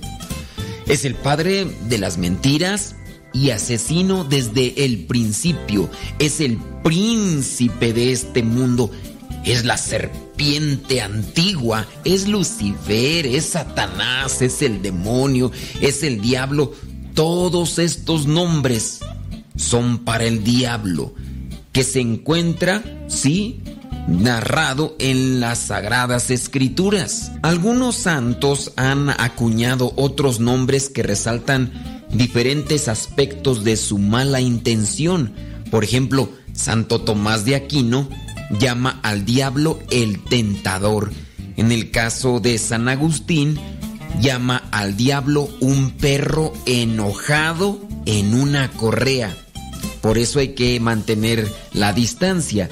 San Ignacio de Loyola, que nos dio los ejercicios espirituales y las reglas para el discernimiento de los espíritus, en parte explicando lo que es la obra del diablo en nuestras vidas, él llama al diablo el enemigo de la naturaleza humana. En el día de la fiesta litúrgica de San Martín de Tours, llama al diablo bloque. Por último, San Pedro, en una de sus cartas, llama al diablo un león rugiente que busca devorar a quien puede y nos invita a estar siempre listos para resistirlo. Uno de los principales ataques del diablo en la sociedad moderna es lanzar aquello que podemos describir como sus misiles, sus misiles contra la institución más antigua establecida por Dios. ¿Cómo que no sabes cuál es la institución más antigua establecida por Dios?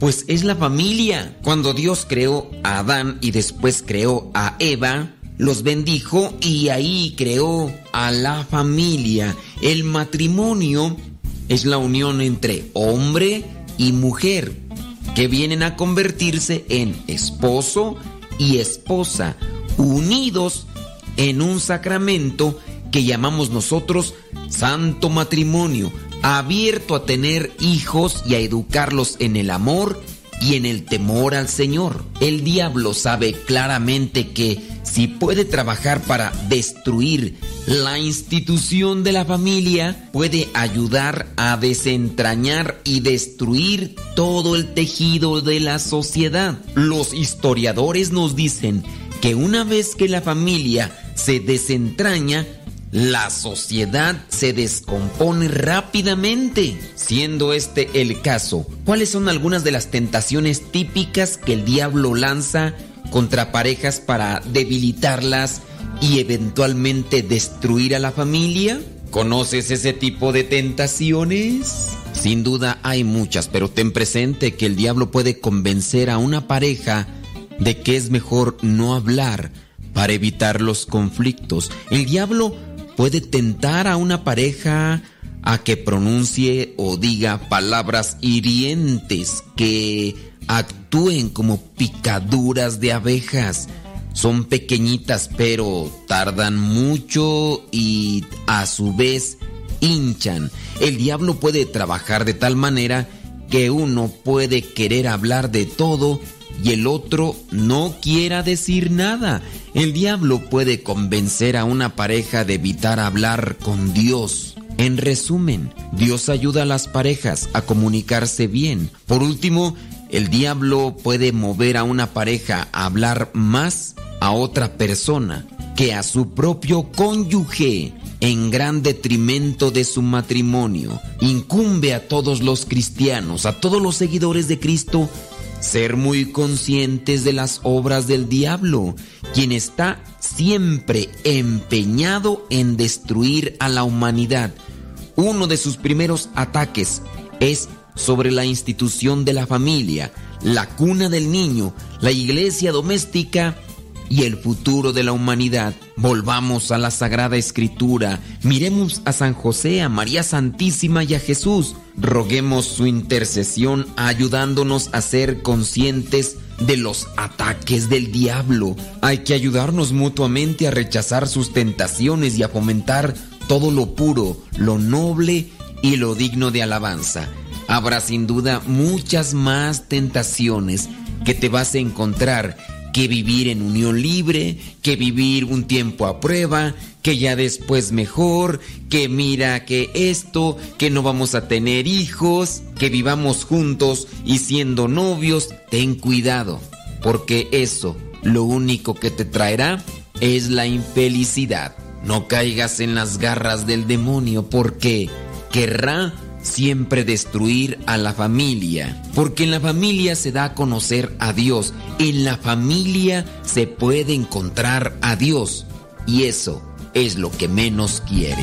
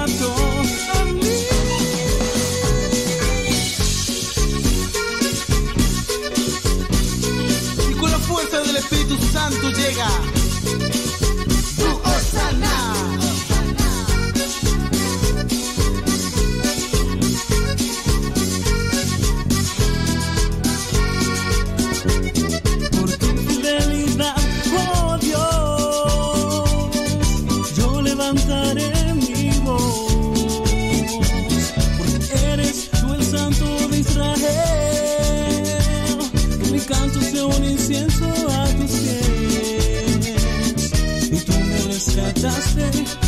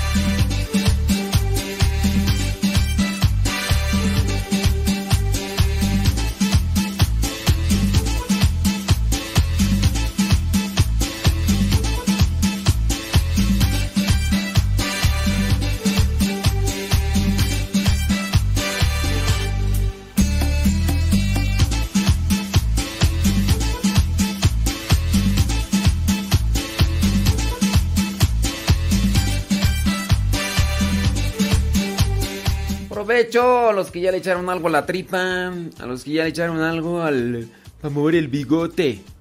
Saludos a everybody in your home. Gracias, hoy es día juju. Jueves 11 de marzo. Gracias. Estoy por aquí mirando las noticias católicas a ver qué qué aparece. Mm.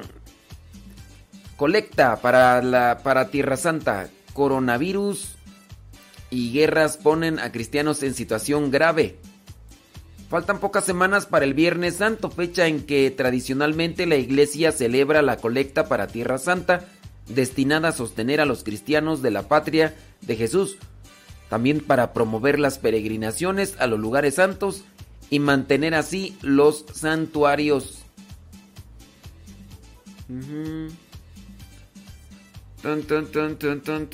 Hoy no dije el santoral, hoy, ¿verdad? Y Dios mío santo, se me fueron las cabras al monte. ¿Por qué no dije santoral? Pues porque... Pues sí. Ay, ay, ay, vámonos. Vámonos con el santoral del día de hoy. Espérame tantito, déjame aquí. Ábrete, Sésamo. Es que no lo abrí tú. No lo abrí. Mira, es que ciertamente, ¿sabes cuánto tiempo me llevo en realizar las trivias? Va a decir, ¿qué me importa? Que a nosotros no nos importa absoluta. ¿Sabes cuánto nos importa que nos digas cuánto te tardas en las trivias? En esas tres trivias pichurrientas que hasta un niño de kinder se lo sabe. ¿Sabes cuánto me interesa? Nada. Nada. Entiéndelo. Pero es que yo nada más quería pues para que ustedes lo supieran. Para nosotros no nos interesa absolutamente nada. Pues es que quería decirte pues que la trivia dura tres minutos, son tres trivias, son nueve minutos. Y me llevo prácticamente una hora en la grabación, en la edición y todo lo demás. ¿Y tú crees que a mí me interesa? No, pero de todas maneras, pues para que tengas comprensión de mí. Tengas comprensión de mí. Pues sí, pero hay veces que... Hay veces que nada el pato y hay veces que ni agua bebe. Efectivamente.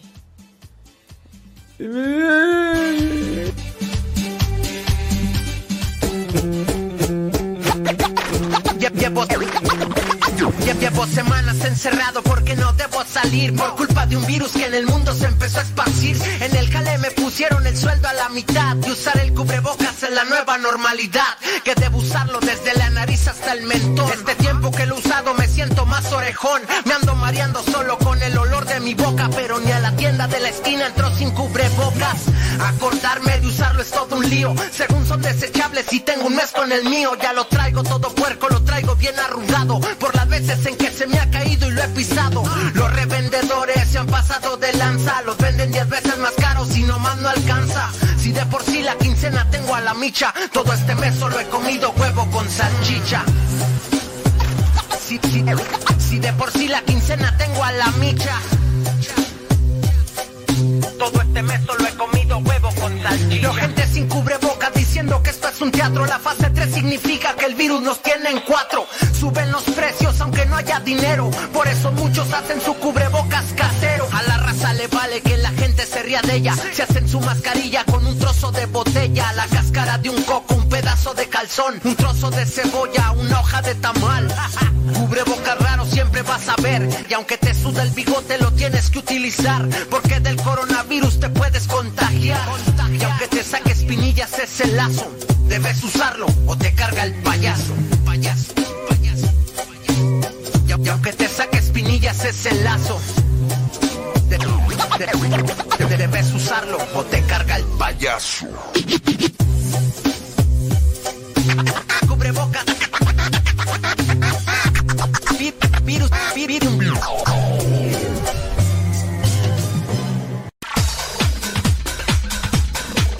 Santo no es aquel que nunca ha pecado, sino aquel que se levantó de sus miserias. Vamos a escuchar el segmento El Santoral de hoy y aprendamos de aquellos hombres algunas enseñanzas para poder mantenernos en el camino que nos lleve al encuentro con Cristo, es decir, en el camino de la santidad.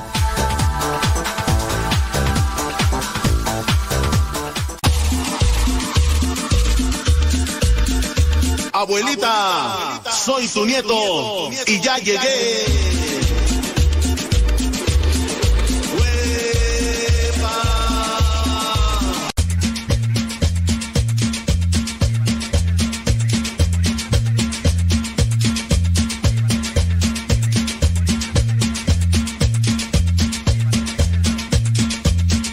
¡Ay, Jesús de Veracruz!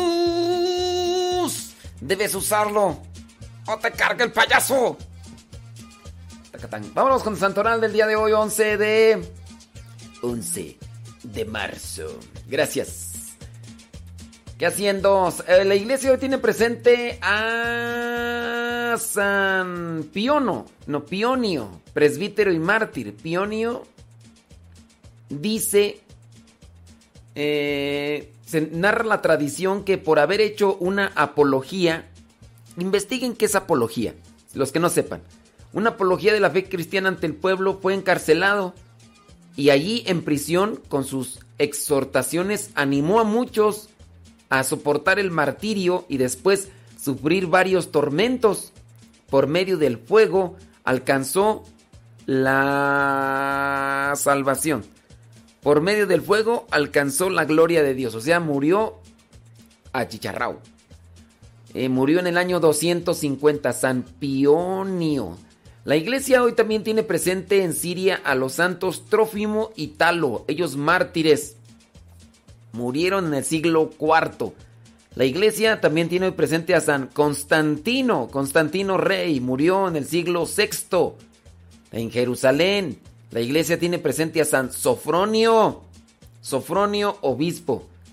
Dice que tuvo como maestro y amigo a San Juan Mosco. Ande. Murió en el año 639.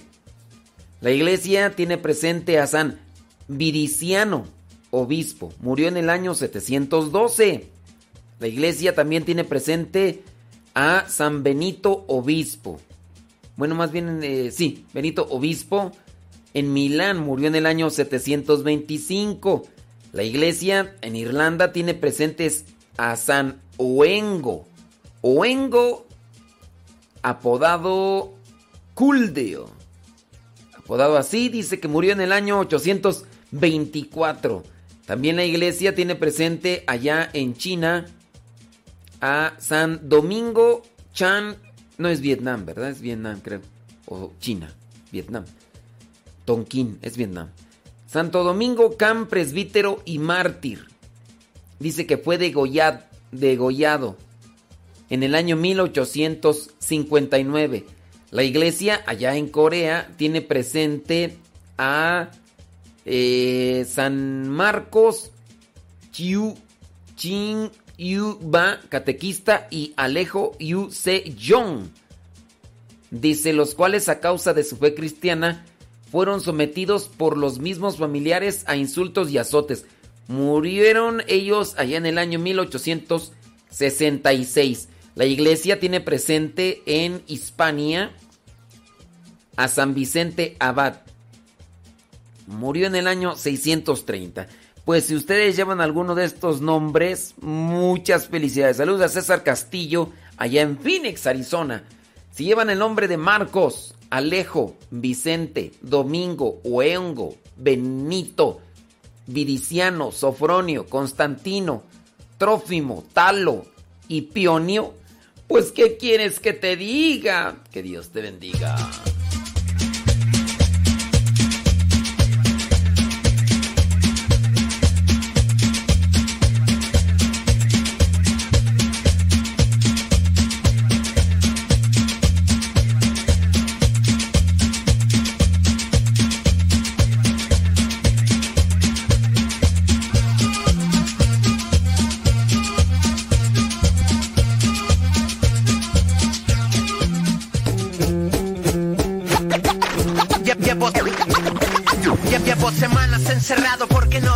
Salir por culpa de un virus que en el mundo se empezó a esparcir. En el jale me pusieron el sueldo a la mitad y usar el cubrebocas es la nueva normalidad. Que debo usarlo desde la nariz hasta el mentón. Este tiempo que lo he usado me siento más orejón. Me ando mareando mi boca, pero ni a la tienda de la esquina entró sin cubrebocas.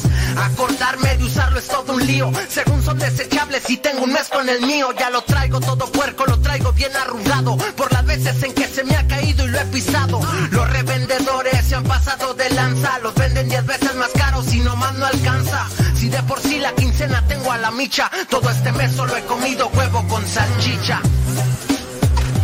Si, de por sí la quincena tengo a la micha. Todo este mes solo he comido huevo con salchicha. Gente sin cubreboca diciendo que esto es un teatro. La fase 3 significa que el virus nos tiene en cuatro. Suben los precios aunque no haya dinero. Por eso muchos hacen su cubrebocas casero. A la raza le vale que la gente se ría de ella. Se hacen su mascarilla con un trozo de botella. La cáscara de un coco, un pedazo de calzón. Un trozo de cebolla, una hoja de tamal. Cubrebocas raro siempre vas a ver. Y aunque te suda el bigote, lo tienes que utilizar. Porque del coronavirus te puedes contagiar. Y aunque te saque espinillas ese lazo, debes usarlo o te carga el payaso. Payaso, payaso, payaso. Y, aunque te saque espinillas ese lazo, de- de- de- debes usarlo o te carga el payaso.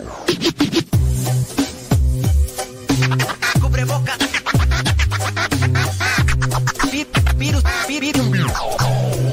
Dice María Buenaventura, dice que es bien sabroso el huevo con salchicha.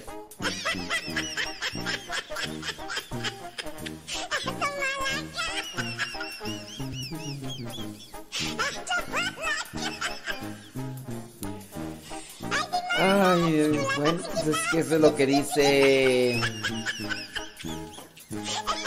Lo que dice María Buenaventura. Es lo que dice María Buenaventura. En fin. En fin.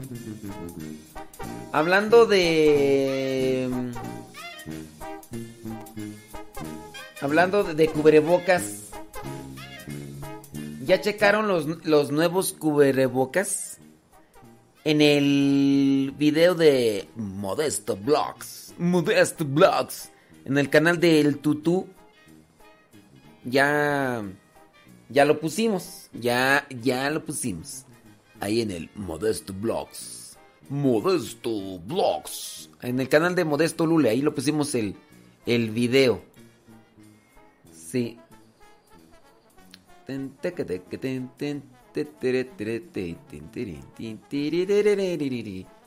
Sí. Déjame ver. Ah, no, sí es cierto, no lo puedo cambiar acá. One moment, please. Sí. Ándele pues. Bueno, también déjenme decirles que en el canal de Modesto Lule estamos subiendo los sermones bíblicos. Los sermones bíblicos. Los sermones bíblicos ahí en el canal de Modesto Lule en YouTube o si también tienen Spotify, ahí en el canal de Modesto Lule, ahí también están. Entonces en el canal de Modesto Lule, ahí subimos Modesto Blogs y todo lo demás. Viene. eh, yo creo que sí alcanzamos, ¿no? Sí, sí alcanzamos. Viene el Evangelio y después viene la radionovela del día de hoy. Ahí viene el Evangelio del día de hoy y después la radionovela del día de hoy. En estos momentos vamos a escuchar la palabra de Dios. Dispón tu corazón para que el mensaje llegue hasta lo más profundo de tu ser.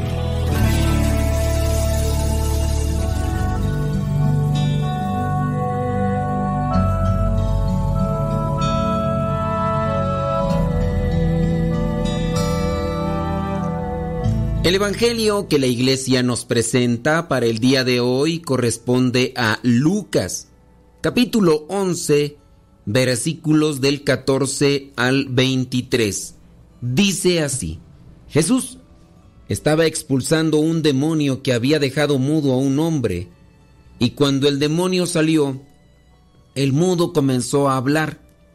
La gente se admiró de esto, pero algunos dijeron, Belcebú, el jefe de los demonios, es quien ha dado a este hombre el poder de expulsarlos.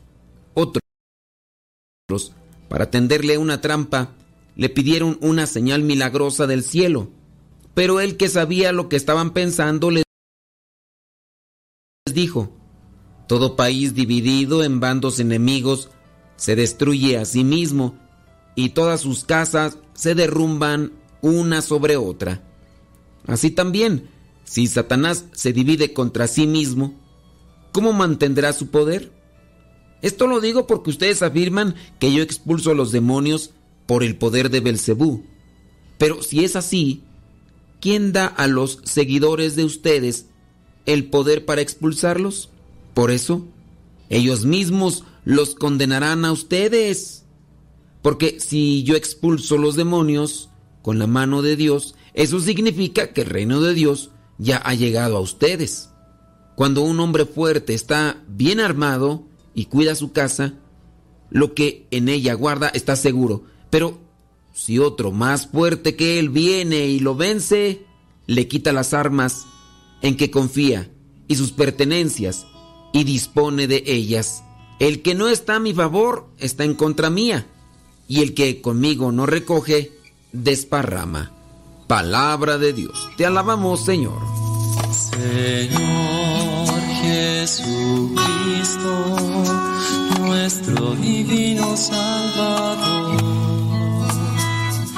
gracias te damos por tu infinito amor. Te escuchamos en la palabra, te recibimos y adoramos en la Eucaristía, te servimos en los hermanos.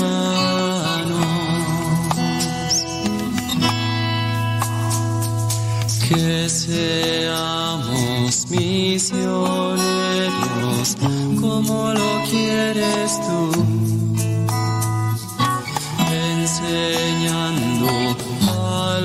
hombres el fuego de tu amor. En el Evangelio del día de hoy encontramos a nuestro Señor Jesucristo que está expulsando un demonio que había dejado mudo, dice, a un hombre y después que salió el demonio, el que era mudo comenzó a hablar. Es el poder de Dios lo que lleva al hombre a hacer frente a todas las acechanzas del mal.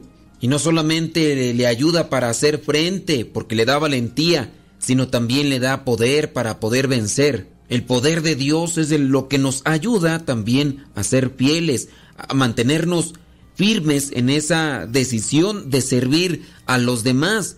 Por eso es que debemos de acercarnos a Dios Todopoderoso. Allí también hay mucha gente contemplando lo que vendría a ser este sacramento, expulsión de los demonios. Pero una parte de la gente no quiso aceptar a Jesús y en lugar de convertirse, lo acusa de que Jesús es aliado del jefe de los demonios. Porque para ellos eso solamente explica por qué él puede hacer semejantes prodigios, milagros. Porque aquí no dice en sí que eran los fariseos los que decían. Dice ahí en el versículo 14, la gente se admiró de esto. Y algunos decían que lo hacía con el poder de Belcebú y otros todavía para tenderle una trampa le pidieron una señal milagrosa del cielo. Oye, pues qué más señal milagrosa del cielo que expulsar a los demonios. Los demonios no se dividen, pero sí hacen causar la división dentro de las familias, dentro de la misma iglesia y por eso se debilita. Tengamos presente que solo el poder de Dios es capaz de vencer al demonio y también a sus obras. Es cierto, sí, que en ciertas circunstancias el demonio puede fingirse derrotado para después arremeter con mayor peligrosidad y furia.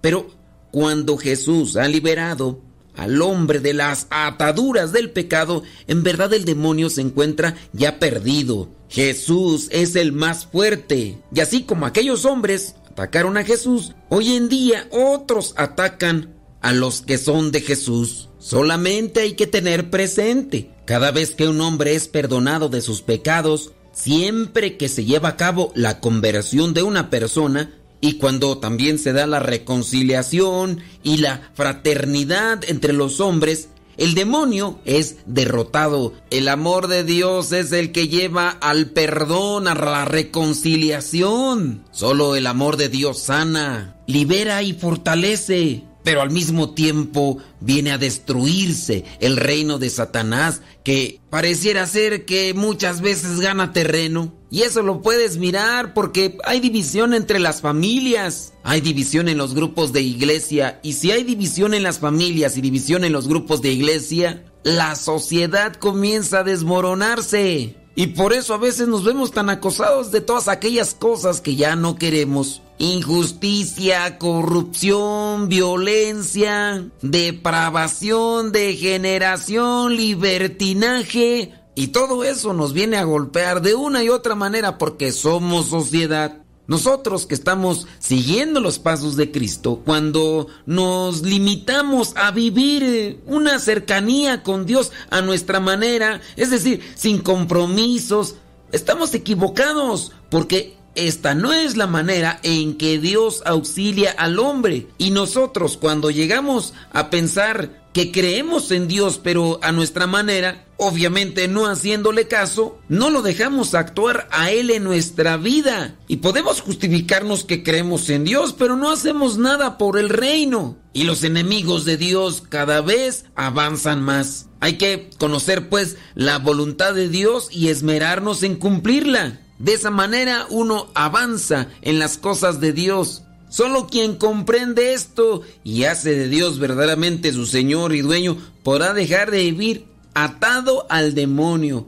He aquí uno de los muchos motivos por los cuales urge la verdadera evangelización. Nadie ama lo que no conoce y el hombre que no conoce a Dios no lo ama ni tampoco se compromete, ni ayuda a los demás, no vive como Él pide, no se confía en su misericordia y dejamos que las fuerzas del maligno nos debiliten y nos dividan cada vez más. Son las actitudes de cara a Cristo las que determinan de qué lado se está. No basta decir con los labios que se cree en Dios y que se está de parte suya. Hay que manifestarlo con hechos que lo demuestren. Tengamos presente que los que criticaron y acusaron a Jesús de ser aliado del demonio eran los que decían estar de parte de Dios. Pero una realidad es que no estaban convencidos y así muchos de nosotros no estamos convencidos y vienen ideas por aquí y vienen ideas por allá y nos confunden todo.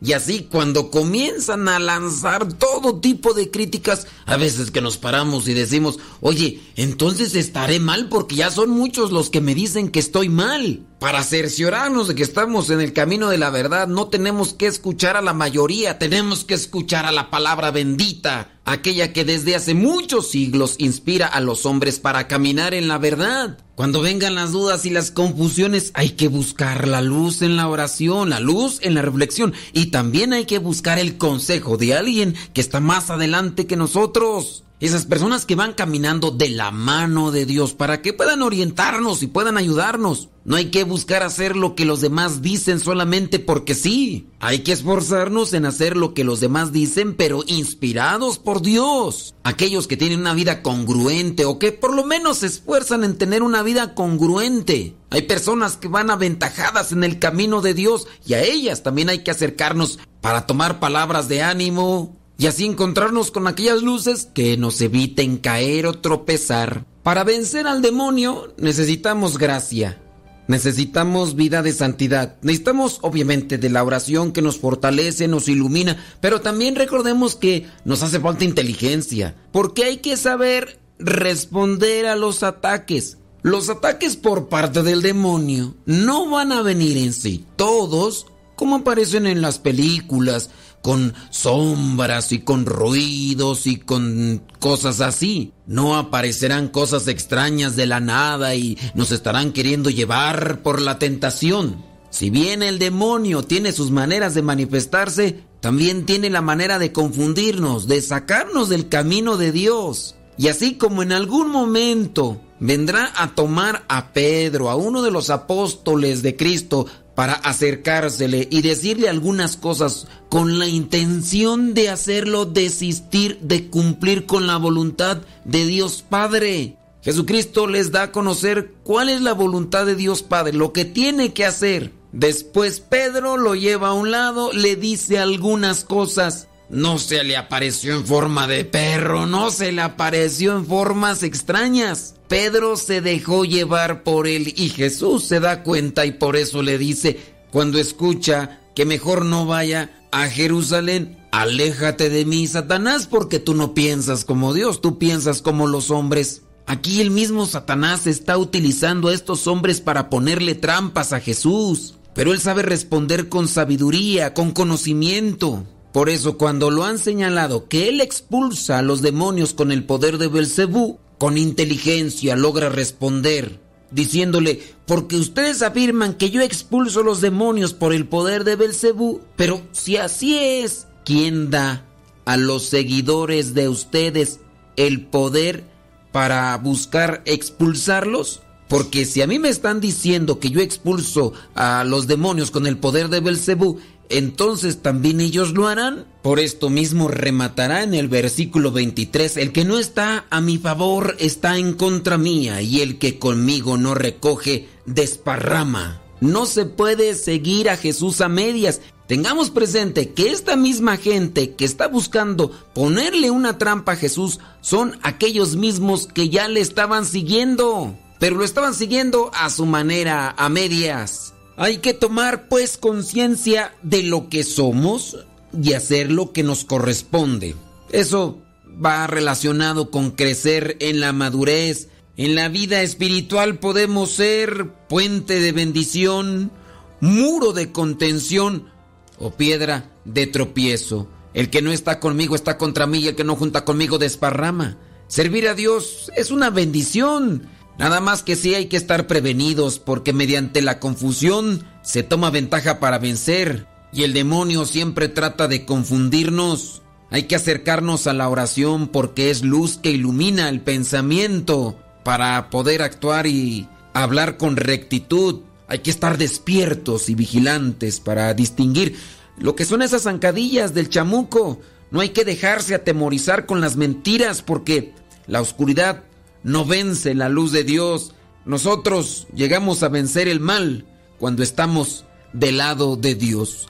Soy el Padre Modesto Lule de los misioneros servidores de la palabra. La bendición de Dios Todopoderoso, Padre, Hijo y Espíritu Santo, descienda sobre cada uno de ustedes y les acompañe siempre.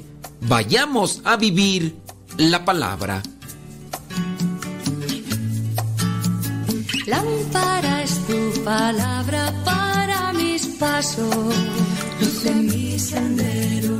Lámpara es tu palabra para mis pasos, luz en mi sendero. Luz, tu palabra es la luz. Luz, tu palabra es la luz.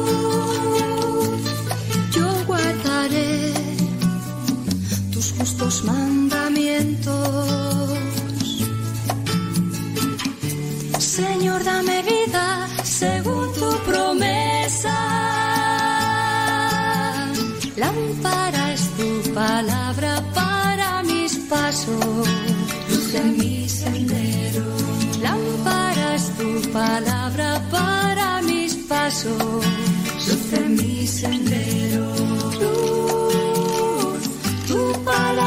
La luz. Luz, tu palabra es la luz. Mi vida, Señor, está siempre en peligro.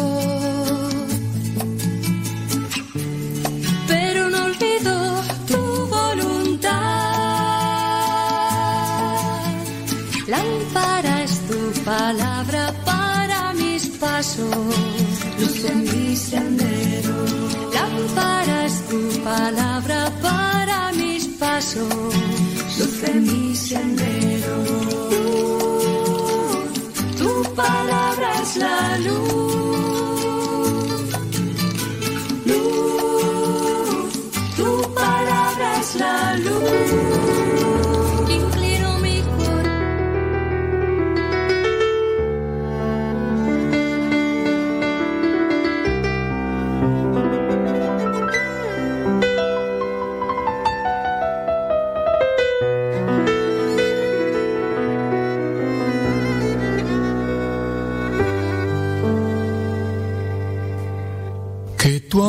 Me libere, Señor, de mis temores. Que tu amor me libere, Señor, de mis maldades. Que tu amor me libere, Señor, de mis pesares.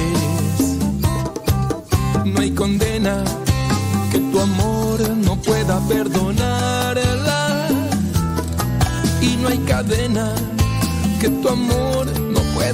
Saludos a Cristian. Saludos a Chema. Saludos a los postulantes que andan bien trabajosos. ¡Ánimo! Saludos al Inge. Al padre Orlando el Inge. Ahí andan en la construcción. Oiga, vámonos con lo que vendría a ser el capítulo número 2 de este episodio de la radionovela Proceso a una aula. El capítulo número 2 del episodio Proceso a una aula. En esta radionovela que se llama Jurado 13. Jurado 13. Capítulo 2 del episodio Proceso a una aula. No hay condena que tu amor.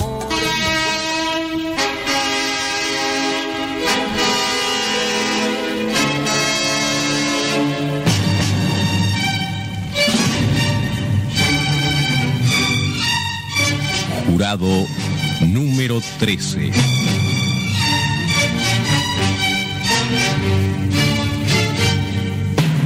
Porque en este tribunal del pueblo hay doce jurados y uno más, usted. Los jóvenes acusados, esos 67 liceales procesados, han lanzado un desafío al tribunal, salir a la calle y allí indagar las causas del descontento de la juventud que estudia. El juez ha aceptado el desafío y ahora está recorriendo la ciudad, dialogando con estudiantes y con otros que no lo son, haciendo su sumario. Imitemos al juez, sigamos sus pasos. Vamos nosotros también a oír las voces de la calle, a averiguar qué está pasando con esta juventud tan inquieta, tan desconforme. Jurado número 13, nos acompaña en nuestra recorrida, quizá descubramos cosas que valen la pena.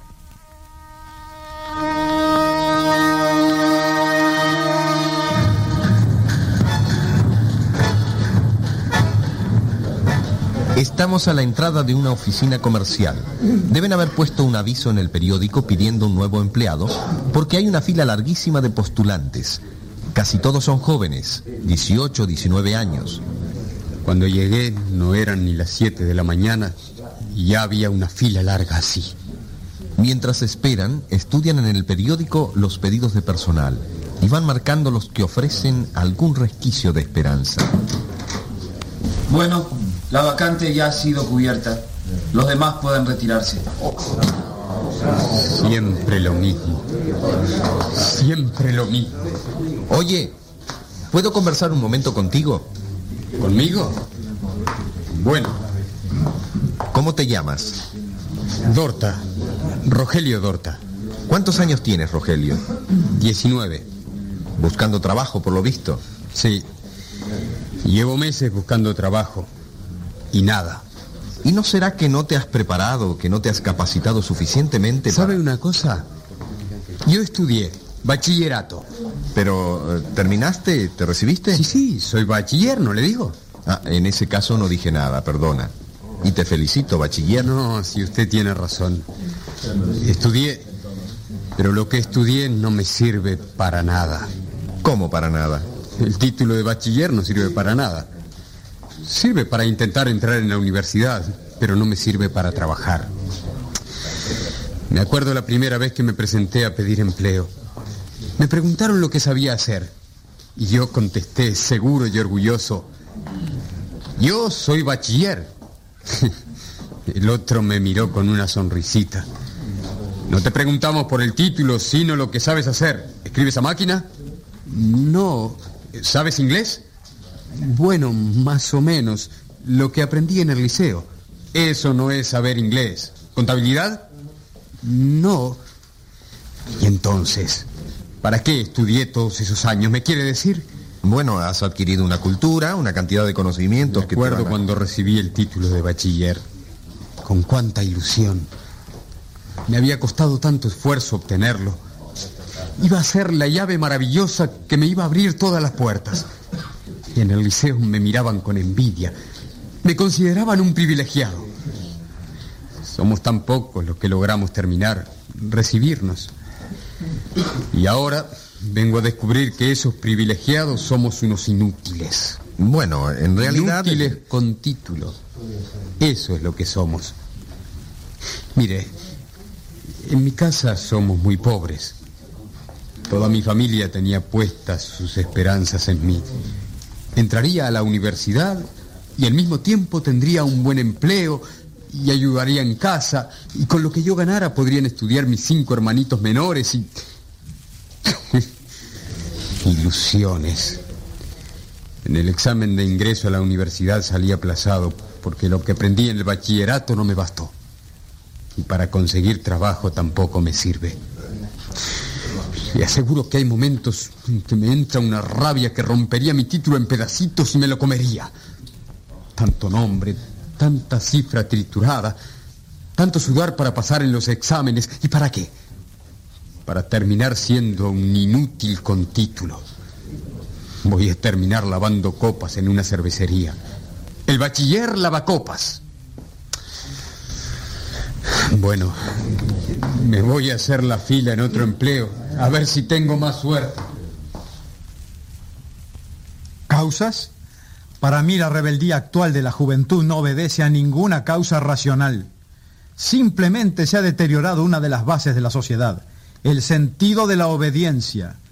Antes todo era normal. El padre para ordenar, el hijo para respetar y obedecer, el profesor para enseñar, el estudiante para aprender. Pero hoy nos encontramos ante una pavorosa crisis de la autoridad.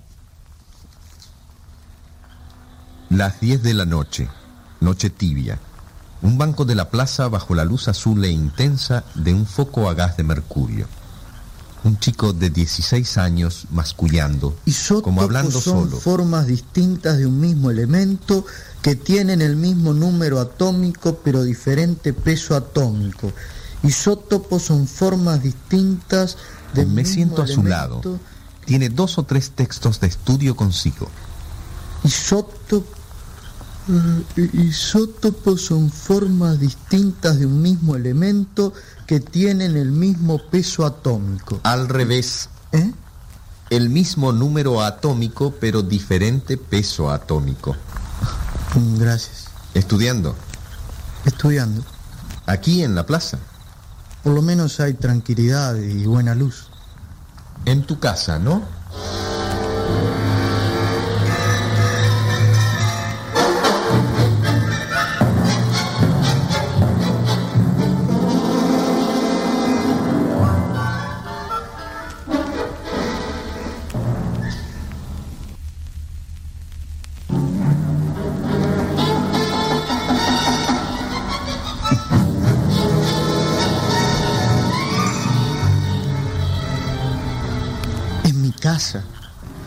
Imposible estudiar en casa. Somos seis hermanos en un departamentito así. ¿Sabe lo que es eso? Ponen la tele a todo volumen. Mi mamá no se pierde las telenovelas y le gusta oír bien fuerte. Así, ¿quién se puede concentrar? ¿Quién puede estudiar? Y la luz por mi zona es una miseria. Es duro estudiar para el que es pobre. Pero es lindo verte estudiar duro. Antes los pobres como tú ni podían soñar con estudiar. Ahora, en cambio... Sí, ahora en cambio nos dejan el derecho a soñar. La educación está abierta a todos, es igual para todos. No estudia el que no quiere, basta tener voluntad. Hasta que nos despertamos de un porrazo y se acabó el sueño. ¿Por qué dices eso? Yo sé lo que me cuesta estudiar. Ve este libro, por ejemplo. Para algunos de mis compañeros comprar este libro no es nada. Le piden a papi y ya está. Pero para mí, este libro vale cuatro jornales de mi padre. Cuatro jornales. Y los profesores piden libros como si nada. En mi casa ya no pueden seguir el tren.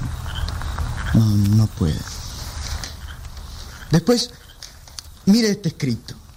Mire lo que me puso el profesor en rojo. Mm, Rechazado por sucio. Bueno, vamos a decir las cosas como son. Tiene un lamparón de grasa, ¿no? Tiene. Pero yo lo quisiera ver al profesor en mi casa. ¿Dónde pongo un escrito para que no se me manche? No tengo ni un cajón para mí, para mis libros y cuadernos. Ya le dije, somos ocho en un departamentito así. Esas situaciones no las ven los profesores. Ellos exigen a todos igual. Pero los que salimos perdiendo siempre somos los pobres. Me acuerdo cuando mandaron a mi hermanito a hacer el test psicotécnico, porque ahora están muy de moda esas cosas. Test psicotécnico. Salió que tenía deficiente capacidad de atención. Pero a ninguno de esos genios psicólogos se le ocurrió preguntarle, dime, ¿tú desayunaste esta mañana? Estaba en ayunas, mi hermanito. Esa mañana no había para leche y pan en casa. Claro, con el estómago vacío, así le habrá salido el test al pobre. Deficiente capacidad de atención.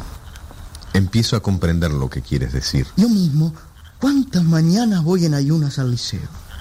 Y claro, no rindo.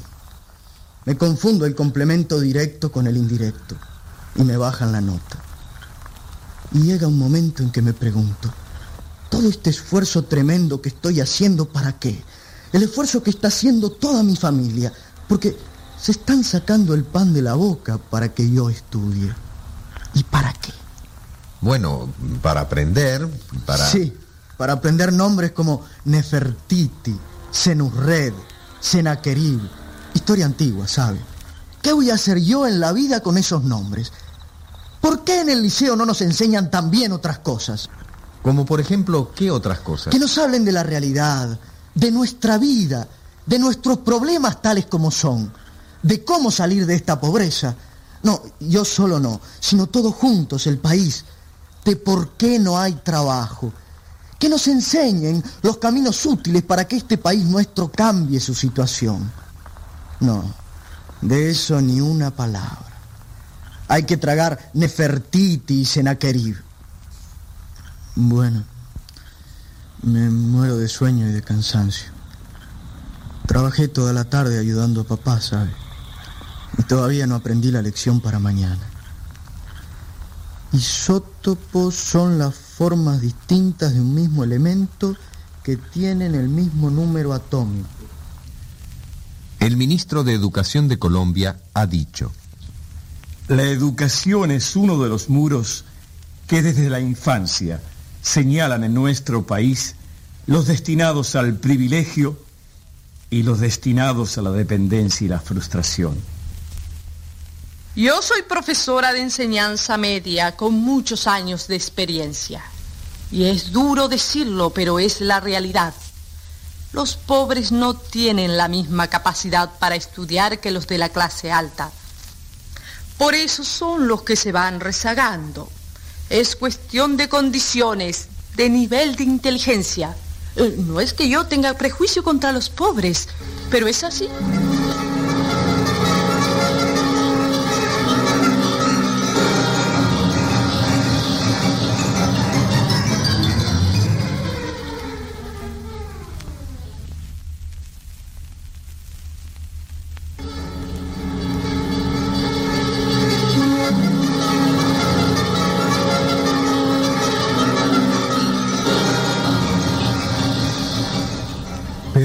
Puede marchar bien la enseñanza con estudiantes que no estudian, que se dedican a hacer política? Los estudiantes están para estudiar, no para hacer política. Quería escuchar también a los estudiantes procesados. Me citaron en su local, un viejo garaje destartalado. El cartel decía, Comité de Acción Estudiantil. No, no protestamos porque sí. Rechazamos la educación que nos imponen. Bueno, si es que a eso se le puede llamar educación. No nos tratan como a personas, sino como a objetos, como si fuéramos máquinas de aprender. Repita lo que yo le enseñé, lo que está en el libro. No piense por su cuenta. Estudiamos para los exámenes, mecánicamente. Se estudia para pasar de año, no para saber. Con los profesores, ningún contacto humano. El profesor da su clase y se va. No hay diálogo personal ninguno. Como para ver diálogo. Si somos más de 60 en el aula. Más de 60. Después, los profesores. La mayoría no son profesores recibidos. No han estudiado pedagogía. Sí, sabrán su materia, pero no saben enseñar. Mire, nosotros en nuestro curso tenemos 10 profesores. De los 10, apenas 4 son profesores recibidos, capacitados para enseñar. Los otros, el de ciencias naturales es un médico, el de matemáticas es un ingeniero. Quirós Ortega, el de historia, el del lío, un abogado. La de idioma español, apenas es bachiller. Y otra cosa, con lo mal pagados que están, un profesor para poder redondear un sueldo decente tiene que dar 30, 40 horas de clases semanales. Se mecanizan. No es posible preparar clases, hacerlas interesantes. Nos informan, pero no nos forman. Nos hacen estudiar un montón de cosas que no tienen nada que ver con nuestra realidad, con nuestra vida. Nada que nos ayude a ver más claro nuestra situación. Nada que nos prepare realmente para la vida. Jamás se habla de los problemas reales del país, de nuestros problemas. Todo el tiempo nos están diciendo que hay que triunfar. Pero ¿qué clase de triunfo? Un triunfo puramente individual, egoísta. Enriquecerse, ganar mucha plata, tener más que los otros. Pero no nos enseñan a pensar en nuestro país, sino solo en nosotros mismos. Cuando elegimos carrera nos aconsejan que elijamos la que pueda rendirnos más. No la que pueda ser mejor para el país, más útil para el progreso del país. No, hazte contador, que eso rinde. Es que ya en el liceo mismo nos hacen trabajar siempre separados, cada uno solo. Estimulan la competencia entre nosotros. A ver quién tuvo la nota más alta. A ver si esta vez fulano tuvo más nota que Mengano. Y siempre así, en competencia. ¿Sabe lo peor? Lo peor es que nos hacen acumular en la memoria datos, nombres, fórmulas, cifras, pero no nos enseñan a usar nuestra inteligencia. No nos enseñan a pensar. Es que deben tener miedo a que aprendamos a pensar. El estudiante que intenta razonar, pensar por su cuenta, es un alumno incómodo, molesto. Enseguida le ponen la etiqueta de díscolo. De discutidor. Medina es un alumno muy discutidor, que quiere saber más que yo que soy el profesor. Y así, claro. Salimos inútiles con título. Después de tanto esfuerzo, de tanto penar para pasar los exámenes y memorizar toneladas de datos, nos recibimos de bachilleres. ¿Y qué? Algunos pocos, muy pocos, tienen la suerte de entrar en la universidad. ¿Y los demás? Terminamos haciendo fila para un empleo de mandadero. Pero es que el sistema es así, ¿sabe? Ya está todo estudiado. Que haya muchos jóvenes desocupados. Eso a los patrones les conviene. Así van a encontrar mano de obra barata. Muchachos desesperados, acosados por la necesidad, dispuestos a trabajar por cualquier paga y en cualquier condición. Y el liceo se encarga de eso, de fabricar desocupados. Tendrán razón o no tendrán razón, pero así lo sienten los jóvenes, como un sistema inhumano construido contra ellos. Vea, si me viene a hablar de los líos estudiantiles, yo de eso no opino. Yo de eso no sé nada. Yo soy un técnico en planificación de la enseñanza. Yo estoy en total desacuerdo con los procedimientos de los estudiantes. Eso de tirar piedras, no, no. Todo eso me rechaza. Pero justamente lo que me interesa es su opinión como técnico. Sé que está usted terminando un estudio del sistema educativo en nuestro país. Sí, así es. Y vea, como resultado le puedo adelantar lo siguiente. Nuestro sistema educativo es el fracaso más absoluto. ¿Quiere la medida de ese fracaso? La cantidad de aulas de liceo en primer año y en último año. Un montón en primero, unas pocas en el último. De cada 10 estudiantes que comienzan secundaria, apenas terminan 3. Los otros 7 se quedan por el camino. ¿Qué diría usted de una cortadora que de cada 10 prendas le entrega 3 pasables y 7 estropeadas? que esa máquina es un desastre, ¿no es cierto? Nuestra enseñanza media es una fábrica de fracasados, de frustrados. Pero aunque sean pocos, algunos, eh, tres de cada diez, dijo usted, ¿no? Consiguen terminar. ¿Terminar qué? El bachillerato. No, terminar nada. El bachillerato no tiene ninguna finalidad clara. Los que egresan salen sin formación profesional, ni, ni técnica, ni personal definidas. En lugar de capacitar a la juventud, el bachillerato la frustra. Es un sistema generador de desocupación. Un sistema generador de desocupación. Hacemos bachilleres. Pero ¿bachilleres para qué? Esa es la pregunta que nadie se hace. Los programas no forman para ninguna actividad concreta. Y pensar los millones y millones que el país invierte anualmente en su sistema de enseñanza y que el resultado sea este. Es que el país no invierte, gasta, malgasta, tira la plata. Calcule solamente, si de cada 10 estudiantes salen apenas 3 bachilleres, ¿cuánto le cuesta al país cada bachiller? Una fortuna. ¿Y para qué le sirve al progreso del país ese bachiller? Si se sabe que solo una pequeña parte de ellos puede ser absorbida por la universidad. ¿Y el resto? ¿Qué pueden aportar esos muchachos al desarrollo del país con la preparación que les hemos dado?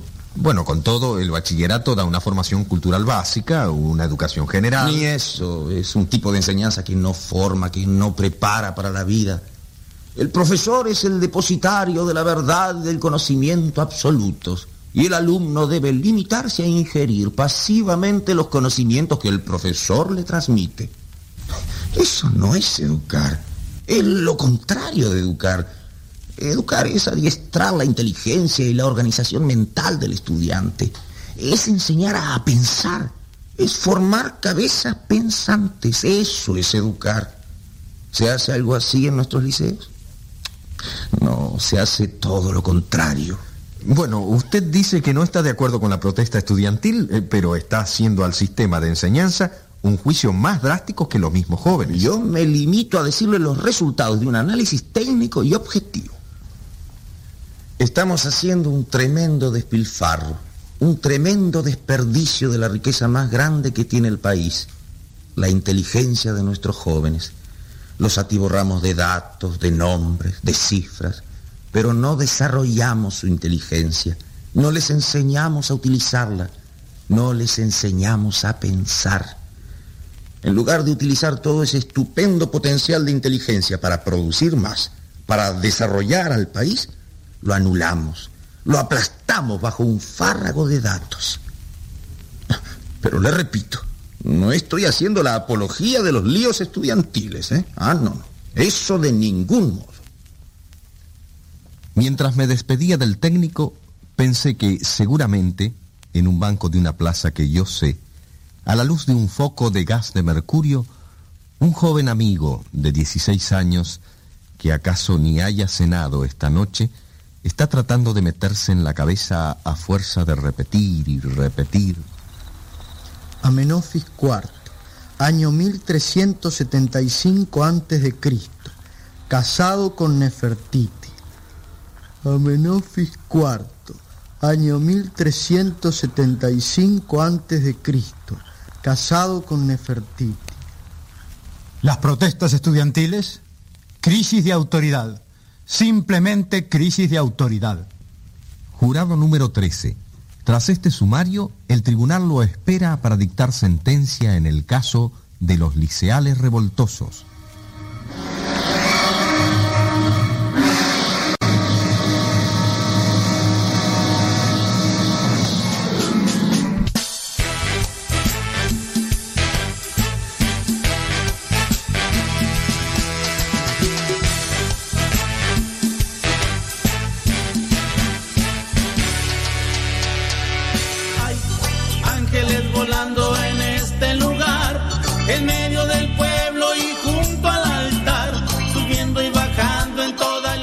Direcciones. Vámonos con Pati Paco. Nos desconectamos ahí del YouTube.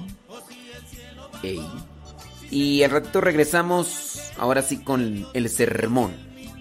El sermón bíblico. Por ahí alguien me hacía una pregunta que cuál era la diferencia entre homilía y sermón. Como el tiempo ya se acabó, les dejo de tarea que ustedes lo investiguen ahí en el Google. Diferencia qué es una homilía y qué es un sermón bíblico, ¿eh? Al ratito me dicen. O si el cielo bajó, si sé que está lleno de ángeles de Dios, porque el mismo Dios está